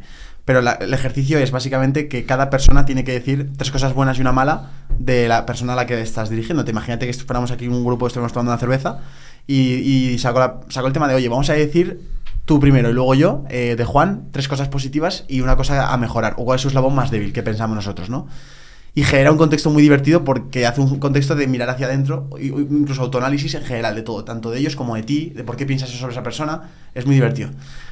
Si tuvieras que decirme tu punto más fuerte y tu punto y tu eslabón más débil, ¿me lo sabrías decir? ¿O cuál crees que cuál- cuál dirías tú? Mi, mi punto más fuerte es que trabajo muy bien, muy bien bajo presión. O sea, me encanta. No es algo que me pongan, o sea, no me pongo, me pongo absolutamente cero nervioso cuando pasan cosas. Hasta en momentos en el que, yo qué sé, por ejemplo, te podría decir hasta en un accidente de coche que alguna vez ha pasado, am, siempre he mantenido la calma, siempre estoy tranquilo, siempre tomo, sea, no, no, me, no me tiendo a poner nervioso por, por, por tener presión, ¿no? Te diría... Por- ¿Y cómo piensas que eso es algo genético? ¿Es algo que tú, has- que tú eres muy consciente de ello e intentas trabajar? Es algo que he ido, he ido, he ido trabajando. Porque es algo que cuando, cuando empiezas ¿no? el proyecto o cualquier cosa, siempre vosotros también lo habréis tenido, ¿no? Tienes un día piensas que todo va a ser la hostia, al día siguiente piensas que todo se va a la mierda, Sí. al día siguiente piensas que lo vais a petar, el día siguiente piensas que todo se va a la mierda, ¿no? Entonces, como no aprendas a gestionar tus emociones, acabas tomando decisiones malas porque vas ciego, porque vas ciego por tus emociones y, y no tomas deci- decisiones racionales, ¿no? Entonces es, es algo que he ido trabajando a lo largo del tiempo. Am, tal vez empezó cuando, porque siempre el que hacía estudiar al último minuto, ¿no? Tal vez empecé, empecé haciendo el, el training desde ahí, ¿no? Pero, pero eso te diría que es la parte buena.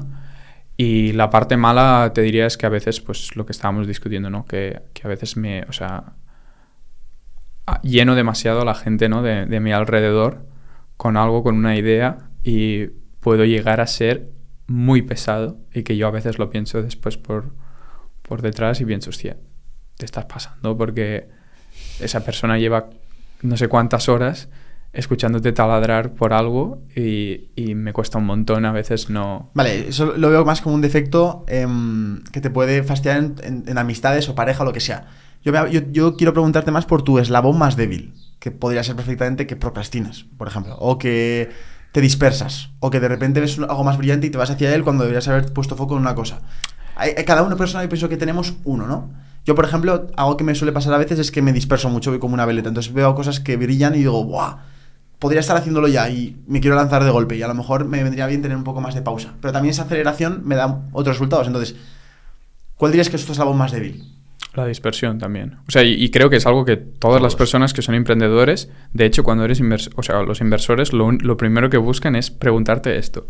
En plan, porque saben que por naturaleza, cuando eres muy curioso, se te va de las manos. O sea, dices, hostia, ahora me gustaría hacer esto, podríamos probar esto otro. Y es lo que estábamos hablando antes, ¿no? Que a veces, hostia, después miras un mes atrás y dices, ¿qué, qué está, ¿en qué estaba pensando? Tengo que seguir en lo que estaba haciendo, ¿no? Y la dispersión es algo que sí, sin ninguna duda, muchas veces. Ahora lo he intentado mejorar poniéndome pues un blog de notas con todas las ideas que quiero hacer, porque si intento perder un fin de semana en una nueva cosa que quiero probar, después acaba el domingo y digo, hostia, tampoco me voy a poder poner el 100% en esto y he perdido el fin de semana. Me gustaría que explicaras para la gente que nos está viendo, bueno, que, que explicaras y que dijeras eh, tres libros que crees que te han podido llegar a cambiar la vida, o si no son tres, son menos, y cómo te organizas en tu día a día para ser más productivo. A ver, tres libros, a ver, unos cuantos. Mira, por ejemplo, leí, eh, leí hace poco am, Ikigai, me ha gustado un montón. Eh, ¿De qué, ¿De qué va ese libro? El Ikigai es un concepto donde- japonés. juntando esto, ¿no? Exacto. Es un concepto japonés de que es la razón de ser. ¿Vale? Y la razón de ser am, es como que es, que es por eso que te levantas cada día y vives, ¿no? Y lo que estudiaron es que hay una, hay una pequeña isla en Japón que se llama Okinawa, donde la es la isla en el mundo que, o el sitio en el mundo Más longevo. más longevo, donde la gente vivía más años. Ese libro nos lo recomendó Alay. El de Ikigai, Y, ese mismo libro. y hicieron todo un montón de estudios. Y no era por la comida, no era por el tiempo, no era por. Era solo porque la gente era muy feliz. ¿no? Ostras. Y entonces el libro te explica básicamente todo el set de cosas que pueden ayudarte a encontrar cuál es tu razón, razón de ser, ¿no? Y qué es eso que, que te mueve cada día para que te levantes y para que realmente te sientas lleno y, y- y quieras tirar para adelante. Entonces, ese, ese libro, ese libro me, me creo que es muy, muy, muy, muy recomendable para absolutamente todas las personas. O sea, Brutal. también te explica de cómo de importante es a veces salir de la zona de confort para realmente encontrar, encontrarte tú mismo, ¿no? Porque a veces caemos en la rutina y estamos tan, tan, tan cómodos que perdemos un montón de potencial, un montón de cosas que tal vez nos podrían hacer más feliz solo por el posible miedo de salir de la zona de confort, ¿no? Ese es uno. después veo que, por ejemplo, tenéis aquí el de Hook, que también me ha gustado mucho a nivel de producto, porque creo que, que está muy bien a nivel de producto si estás haciendo, si eres emprendedor y estás haciendo am, algo respecto al producto, está muy bien. Y ahora estoy empezando uno que me está gustando mucho, que se llama The Psychology of Money, que es como... Ah, que sale, un ce- sale un- una especie como de un cerebro con un laberinto, Exacto, ¿verdad? Exacto. Sí. Exacto. Te explica cómo la gente piensa sobre el dinero y cómo... ¿Ese libro es reciente o es an- tiene No, años? hace tiempo, hace tiempo. Sí, de verdad. Sí, sí, sí. ese es muy famoso ese libro. Sí. Lo he visto bastantes. Sí. Sí. Es de hace tiempo, es de hace tiempo. ¿Cómo te organizas? ¿Cómo es tu forma de organizar? Yo creo, esta pregunta haría por dos partes. Una, las cosas que tienes que hacer tú y luego las cosas que tú tienes que ordenar a tu equipo que hagan. Yo, precisamente, yo me encuentro en un punto de emprendedor en el que tengo que aprender a ser un, un líder de un equipo. ¿Cómo lo haces tú para mm, organizar esas, esas dos facetas tuyas? O sea, para mí algo que siempre he pensado es que la gente no cree en ti y, y- va detrás de ti o, o- o sigue el mismo camino que tú quieres seguir porque tú se lo ordenes, aunque tú le pagues a, a final de mes, ¿vale? Para mí, un, un buen líder es esa persona que no, no dice lo que tiene que hacer la gente, sino es que pone muy claros cuáles son los objetivos que tenemos que llegar y hace que todos trabajen para llegar a ese objetivo, pero de una manera co-creando entre todos, ¿vale? Y co-creando implica que tú tienes que ser el primero en currar. Es decir, Hmm. no pidas, El ejemplo, ¿no? pidas hacer algo que tú no estás dispuesto a hacer, ¿vale? No pidas algo que tú no vas a enseñar contigo mismo cómo se tiene que hacer. Obviamente, si hay partes técnicas que no sabes hacerlas, no pasa nada. Pero no pidas cosas que no, no crees que tú no estarías dispuesto a hacer, ¿no? Esto es algo para mí muy importante y es lo que siempre he intentado hacer en RAN, que es no, no, no dar órdenes, sino dar ejemplo, ¿no? Que para mí eso es lo más importante para cualquier persona que quiera, quiera ser el líder de cualquier cosa, ¿vale? Y, y nada, y la verdad es que lo que hago es, es me apoyo un montón en, en todos los en las personas que, que están liderando cada uno de los departamentos y, y la verdad es que hemos tomado un montón de tiempo para contratar personas muy top que, que, que lleven esos equipos perfectamente y que lo lleven de, con esa misma visión y que tengan esa misma visión. No de, de dar órdenes, sino tenemos que llegar esto en viernes, ¿cómo lo hacemos?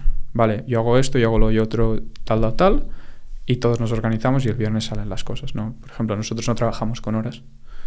Tenemos ingenieros, o sea, el, el grupo de tecnología es muy gracioso porque tú envías un mensaje en cualquier hora del día y siempre hay alguien despierto.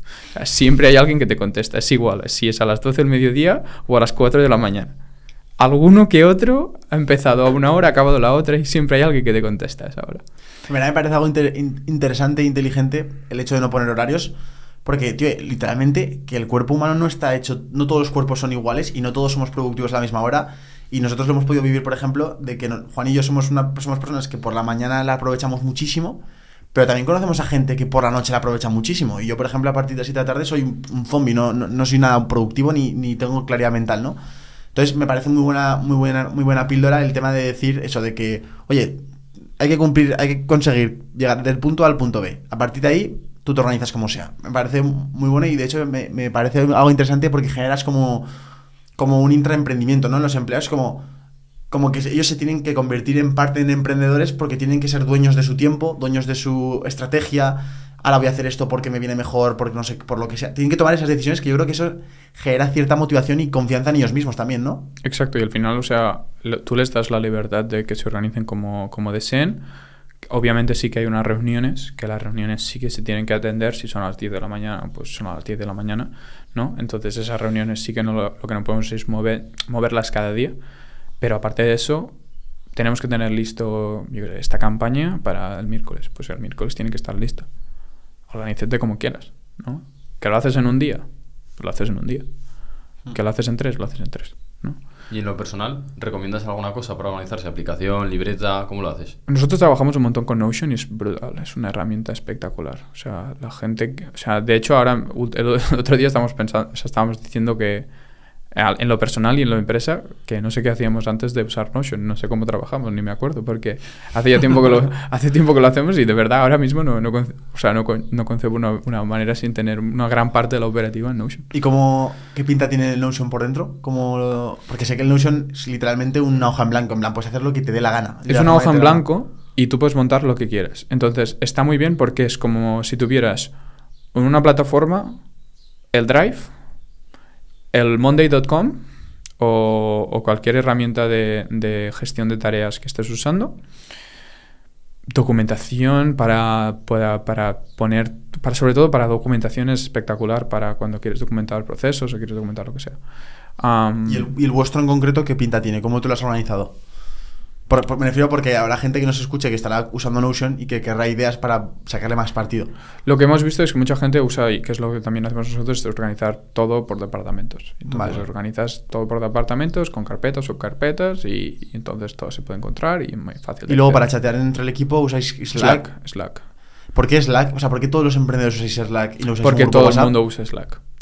claro. De verdad, o sea, ¿Ah, sí? es porque todo el mundo usa Slack. O Pero sea, que es como un Telegram o cómo es. O sea, un, un Slack es. O sea, y es porque todo el mundo usa Slack, porque después puedes como crear grupos. Dentro de Slack tú puedes crear grupos con otras empresas.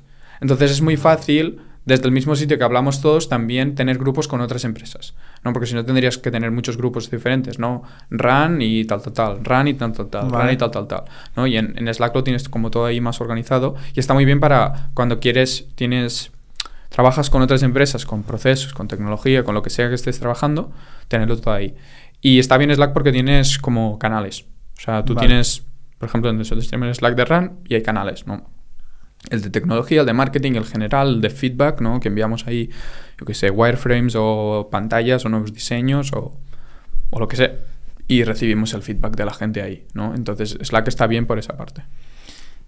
Perdón, perdón, perdón. No, no, joder, que. Es que el Notion, es- yo tengo amor-odio con él. Porque veo que hay veces que haces demasiadas cosas y a- acabas haciendo algo muy complejo que no te, no te acabas organizando. Y otras veces digo, hostia, aquí puedo, puedo juntar todo. No sé, aún no termino de. Tienes, tienes que dedicarle meses, ¿eh? O sea, Sí, Notion, es que es al- Notion tienes que dedicarle meses y dedicarle meses a todas las personas del equipo para que lo entiendan. Porque cada persona, pues obviamente tiene su, su nivel de, de- de más tecnológico o menos, con más, que ha trabajado con más herramientas y menos, ¿no? Y al final tienes que dedicar tiempo a todas las personas del equipo para que lo puedan usar bien. Al final, una herramienta que sea muy, que esté muy bien, pero que nadie de tu equipo sepa usar, no sirve para nada. ¿Vale? Entonces, tiene que ser la herramienta que vaya mejor a tu equipo. Entonces, nosotros hemos ido viendo que con el tiempo, pues Notion ahora todo el mundo lo usa, lo usa bien, les gusta, lo encuentran todo, pero tiene que ser sencillo. Y no es sencillo el empezar, no es sencillo. Siempre sí. tiene que haber una persona que realmente quiere aportar, o sea, quiere llevar el- la bandera y decir, mira, esto lo vamos a hacer así, así, así, porque si no, si no es complicado al principio. Y, tío, em, esta pregunta me hubiera gustado hacerla antes, en al principio de la entrevista, pero no, no se me ha ocurrido hasta ahora. Y cuando has dicho, me, me básicamente en el momento que has dicho de lo del tema de accidentes de tráfico y en el tema de tu forma de gestionar el ese, ese estrés intenso, ¿no?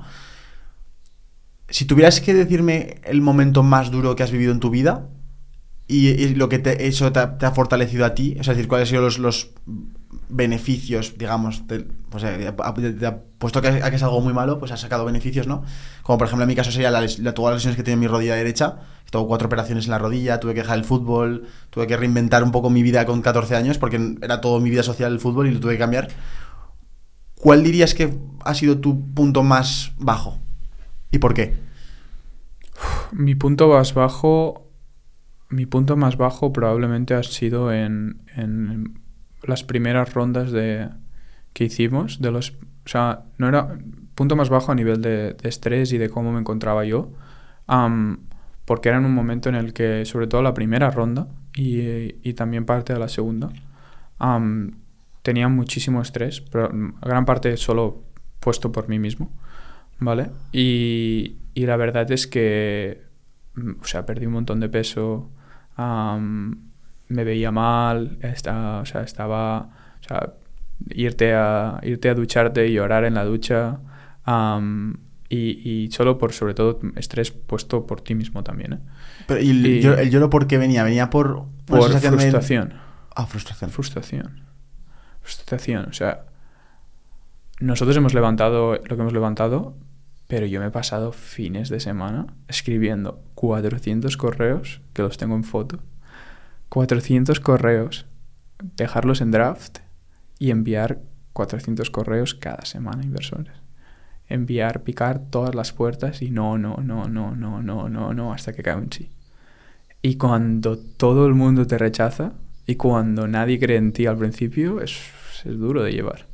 Cuando ya hay, eh, cuando ya hay gente que te, te, vali- te valida, es, es, es más fácil. Pero al principio es duro, al principio no es fácil. Al principio todo el mundo te rechaza. A, nosotros, a mí me han rechazado muchísimas veces.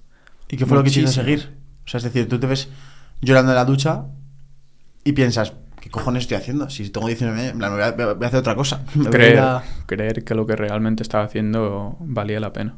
Y creer en mí mismo y creer que lo que estaba realmente haciendo valía la pena. ¿Cómo Y- aprendes a gestionar ese estrés? ¿Buscas ayuda? Ah, la verdad es que yo ha sido muchísimo de poco a poco yo mismo a sentarme, mirarme al espejo y, y- y reflexionar y leer, a también a tener momentos de, de- de tranquilidad y hablar con, hablar con la gente que, que quieres, sobre todo. O sea, hablar con la gente que quieres y que te, y que te aprecian y que y explicarle lo que, lo que pasa, ¿no? O sea, no... Solo guardártelo para ti mismo es jodido, es jodido. Pero- Entonces... A mí me, me- me demuestra un superpoder eso que me cuentas, que bueno, no hace falta ni que te pregunte cuáles son los- las ventajas y los beneficios que has conseguido de eso, que obviamente es la resiliencia, el rechazo. Pero tío, que eso es una eso es un superpoder y más para nuestra generación. La gente de nuestra generación, uno de los principales problemas que tienen es que no son capaces de mantenerse en una cosa intentándolo durante más de dos meses. Por, por ponerte un ejemplo, ¿vale? Yo en el campo en el que estoy veo mucho eh, aspirante a creador de contenido o persona que quiere mejorar su parte de redes sociales. Y, tío, y lo que me están diciendo siempre es que les gustaría, por ejemplo, por ponerte un ejemplo más aterrizado, les gustaría crear un canal de YouTube como el que tengo yo, pero que están empezando en TikTok porque lo ven más rápido, por ejemplo. Entonces, ¿cómo has conseguido trabajar ese mi, bueno, ese perdón, cómo has conseguido trabajar ese fracaso constante y tener que levantarte constantemente y creer que en el medio largo plazo puede tener sentido que funcione? Porque ahora queda muy bien decirlo, en el sentido de que, de que tiene sentido. Ostras, claro que vas a confiar porque se ha validado de que tenías razón, ¿no? Pero en ese momento no estás seguro de esa creencia, no estás Para seguro nada, de esa fe. nada. Yo a mí me pasa igual, esa sensación la tengo, la comparto porque era una sensación como de "Tie- puede funcionar, pero nadie me está asegurando esto. Vamos a tirar a ver qué pasa. ¿Cómo se trabaja eso? ¿Qué- Cuéntanos un poco sobre ese punto. Pues te levantas. Coges y te levantas cada día. Porque te vas a pegar hostias cada día. Pero cada día. Y entonces, para mí es... el otro día escuchaba, escuchaba un podcast de, de un chico que, que básicamente es, pues, se, quedó, se, se quedó tetrapléjico ¿no? y, y siguió para adelante. Y el tío lo decía. Es que aquí lo que falta es que a la gente le faltan cojones. Mm. Y ya está. Le falta a la gente echar cojones. Y si va mal, te levantas y sigues. Y te levantas y sigues. Y, y- y te pones un día, se puedes poner a valorar qué es el peor de los escenarios. Mi caso, pues que pierda un montón de tiempo y tenga que volver a la universidad porque veo que no hay, no hay salida para mí. Pues bueno, este es el peor escenario. Cojo y sigo, cojo y sigo. Y, y duele, ¿eh? Cuando te, o sea, duele de verdad cuando alguien viene y te dice que lo que estás haciendo no tiene ni pez ni cabeza, que no lo vas a poder hacer, que eres muy joven y que te dejes de hostias. Y duele, y te va a doler porque te van a coger tus ideas y tus ganas y tus todos y te lo van a romper en pedacitos delante de tu cara. Entonces, y, y va a ser una hostia guapa, lo único que poco a poco las hostias las llevas mejor, ¿no? Entonces, como, es como si, como si te dedicas a- al boxeo, ¿no? El primer puñetazo te vas al suelo. A la que te han pegado 400, pues mueves un poco la cabeza y sigues. ¿no? Entonces, es, es, o sea, es sobre todo experiencia de seguir tirando. Levántate, levántate y sigue, levántate y sigue. Porque yo me he dado cuenta que a lo largo del proceso hay unos puntos en cualquier proyecto es lo que yo digo, make it or break it, ¿no? Que son los, los momentos en, es que, en el que realmente dices, ya está, el proyecto se va a tomar por culo, adiós. O sea, pero me he dado cuenta que todas las veces que he pasado por esos momentos, he seguido tirando y hemos tirado adelante. Todos. Y todos los veía negros, pero negros de decir, no, no, ya está, o sea, se ha, se ha acabado. Y pasas, ¿eh? Cuatro, cinco, seis veces por momentos así. O sea, siempre hay cosas malas, pero siempre hay unos puntos que dices, esos son los puntos de no retorno. Lo- Los inviernos, que se llaman. Exacto. Siempre va a volver a a venir el invierno. Luego estás en verano, luego en primavera, pero luego acaba viniendo. Exacto. Y entonces, en esos momentos, todas las veces que hemos seguido tirando y siguiendo en el día a día, hemos, hemos tirado adelante. Todos. Entonces, por eso ahora estoy tranquilo. O sea, estoy tranquilo, estoy más tranquilo. Porque ahora tengo la experiencia de haber dicho, hostia, esto ya no es la primera vez. Mm. Es la, es la sexta. ¿No? Y como sé que es la sexta, pues ya sé que es seguir. ¿No? Y lo mismo, ¿no? Cuando te pegan el sexto puñetazo, sabes que después te duele un poco, pero sigues, ¿no? Y que vas a poder levantar los brazos otra vez. Pues es lo mismo. Cuando ya lo has visto cuatro veces, que te levantas la hostia y sigues, a la sexta y a la séptima estarás también igual de convencido que puedes hacerlo. Sí, tío. Al final no deja de ser de empezar a moverse. Antes cuando te he preguntado cuál es lo más rápido para empezar a aprender, yo siempre digo es que empieces. Porque Claro. encima, si no empiezas, tú no sabes sobre qué aprender. Yo siempre me imagino la, la comparación que te he dicho alguna vez, es como que est- este es el campo y, tú está, y está lleno de hierba alta, entonces tú quieres entrar, solo tienes tus manos, pues al principio tienes que ir apartando así. Luego te encuentras un machete, vas más rápido. Luego te encuentras, yo qué sé, un avión y lo pasas todo por encima, pero al principio, si, si no abres en la selva, tú no sabes lo que hay. Y Total. hasta que no ves lo que hay, no sabes ni qué estudiar, ni qué tienes que aprender, ni de qué te tienes que comprar un curso. Entonces ya no es tanto de, hostia, Sergio, eh, ¿de qué me compro un curso si quiero ser? O, hostia, Paul, quiero también criptomonedas, ¿de qué me compro un curso? No, empieza, yo qué sé, descargate una aplicación. No. Prueba. Sí. Me, me- me ha gustado mucho, Paul, eh, la parte del, de esos puntos que, que caes de fondo y luego te levantas. Y me ha gustado mucho tu enfoque de, de aprovecharlos como oportunidades para hacerte más fuerte. Y yo quiero completar eso diciendo que a mí me parece algo súper... De verdad, esto me parece un poco de zumbado, ¿vale? Pero me parece algo súper divertido en mi día a día trabajar por buscar mis límites de fuerza, fuerza mental. Es decir, eh, justo esta mañana, ¿vale? He ido a entrenar eh, y después me he metido en la sauna. Últimamente me está gustando mucho ir a la sauna.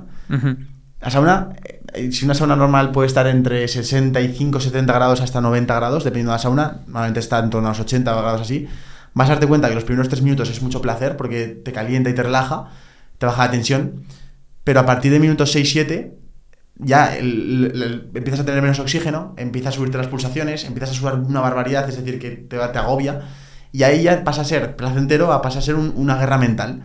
Y ahí me, me está gustando mucho porque es como. Me, me- me hace como decir, vale, esto, es- esto es una cosa que está demostrado que no vas a morir por, del minuto 7 al 10, es decir, vas a poder aguantarlo. Ahora bien, la diferencia entre que tú te vayas ahora de la sauna y salgas y ya estés otra vez al aire libre y te quedes aquí es simplemente tu decisión. Entonces ya se, se genera una guerra, un conflicto mental que desde fuera se me debe estar viendo normal, pero yo en mi cabeza estoy teniendo una, una guerra, una guerra mundial ¿no? en mi cabeza. Lo mismo, exactamente lo mismo me está pasando con, con mi camino en el tema de correr. O sea, estoy empezando a correr y es exactamente lo mismo. Último kilómetro, dos kilómetros, 185 pulsaciones. Te va el corazón que te va a estallar, pero así dices, debo aguantar un kilómetro más. Son tres minutos que, por cierto, pasan lentísimo. Y hablar, podemos hablar si quieres de la percepción del tiempo, porque cambia muchísimo si estás súper cómodo, súper o pasando mucho estrés. Total. Pero lo que voy es que al final del día todo esto lo hago por un motivo y es me gusta verme más fuerte mental, más fuerte mentalmente y me gusta verme más capaz y más y con más fortaleza. Si soy capaz, por ejemplo, me fui en septiembre a México con un céntimo y sobreviví 30 días con un céntimo. Tío, esas cosas cuando tú sales de esas experiencias te das cuenta de que si te quedas con un céntimo en la calle literalmente puedes sobrevivir. O sea, es de verdad. Literal, o sí, sea, sí. Empiezas con un céntimo, tío, pero el primer día duermes en la calle, el segundo tienes un hostal de dos euros, el tercero, pues a lo mejor en vez de comer una vez un- una cosa de un euro, te puedes comprar dos cosas y, y al final acabas saliendo y encima, a nada que empiezas a encontrar un trabajo, lo que sea, te puedes... Es decir, lo que debería perseguir la gente aquí, que nos está escuchando, no es la comodidad, sino la incomodidad. Pienso que la felicidad la encuentras en el camino de la incomodidad que en el camino de la comodidad. De hecho, eh, hay como una, hay como una norma que no sé si la escucha Tony Robbins, pero me, me encanta y es, siempre en la vida puedes tomar dos caminos, el camino de la disciplina o el camino del arrepentimiento. Nunca te puedes saltar esos dos. O, es- o- o haces lo que tienes que hacer o te acabas arrepintiendo por no hacer lo que tienes que hacer, que en un principio era cómodo porque, ay, que, que bien he estado en mi sofá, pero que luego dices, "Puf, estoy vacío, ¿no? Si tuvieras que decirle algo a esa gente que, que a lo mejor em, está en un punto de su vida que se nota que necesita ese empujón para ser más fuerte mentalmente o para tirar su proyecto adelante. O vamos a decir eso, vamos a decir que está, que está, nos está escuchando una persona que está literalmente viviendo un invierno. ¿Qué le dirías a esa persona que está viviendo ese momento del proyecto en el que, como tú dices, lo ve negro, ve que no hay, final, no hay luz al final del túnel? Que siga, que siga, que luche cada día y que, y que se centre en el día a día. No se centre en qué va a pasar ni en dos días. Que se centre en hacer el máximo que puede hacer y de lo que está en su mano en cada día. Y cada día, y cada día, y cada día, y sales de ahí. Y cada día y acabas encontrando soluciones. Te abres, de- obviamente tienes que estar abierto de mente, es decir, si algo no funciona que habías pensado inicialmente, tienes que estar abierto de mente para poder pivotar lo que tengas que pivotar, pero si estás dispuesto a que el proyecto acabe tirando adelante de una forma o de otra, con con una tipo de forma de este producto o este, lo que sea, tira adelante. Tira adelante y pruébalo todo. Y, y- y no tengas miedo a equivocarte, porque te vas a equivocar muchas veces y esos periodos de invierno de realmente jodidos siempre van a pasar y siempre van a volver a pasar. Lo único que cada vez vas a estar más entrenado y cada vez vas a estar más seguro de que al día de mañana, cuando pasa la tormenta, va a volver a salir el sol, ¿no? Entonces, para mí, para mí eso es lo que más les diría, que sigan. Qué bueno. Bueno, creo que, que llega el momento de despedirnos, Paul. Lo que decimos siempre, si tú tenías algo traído de casa que querías contar porque sabes que, que a nuestro público le, le va a gustar o quieres comentarnos, incluso preguntarnos a nosotros algo, Sobre todo que, bueno, decirles que, bueno, felicitaros a vosotros por el pedazo de podcast que estáis montando. La verdad que ya os he dicho, como os he dicho antes, me encanta y creo que lo vais a petar un montón. Y a, vuestra- a toda la gente que lo está escuchando, que seguro que es gente informada y un montón de cracks, pues que pasen por RAN, se miren lo que estamos haciendo, se informen de lo que estamos haciendo, que lo prueben y que nos dejen comentarios a ver qué, qué les parece lo que estamos haciendo, que estamos empezando y ahora estamos intentando recolectar el máximo feedback y el máximo el máximo amor de la gente para que para ver qué cambiamos, qué mejoramos y cómo podemos básicamente crecer. Bueno, pues la gente tendrá todo lo que tiene que ver con redes sociales de RAN, la propia aplicación y todo en la descripción, tanto de este episodio de, en, en Spotify, en Apple Podcasts, en YouTube, en todos lados. Y que aprovechen ya que van a bajar abajo la descripción y voten el podcast con cinco estrellas si están en plataforma de audio, que se suscriban al canal si no lo han hecho. Y poco más. Eh, gracias, Paul, por estar aquí. Y, Gracias y espero tenerme. verte pronto, otra vez, a poder charlar de muchas más cosas, no solo incluso de- del tema de, de finanzas, sino también de otras cosas que también podemos aprender mucho de ti. Y, y ya está. Muchísimas gracias. Gracias, chicos. hasta luego. Que vaya bien.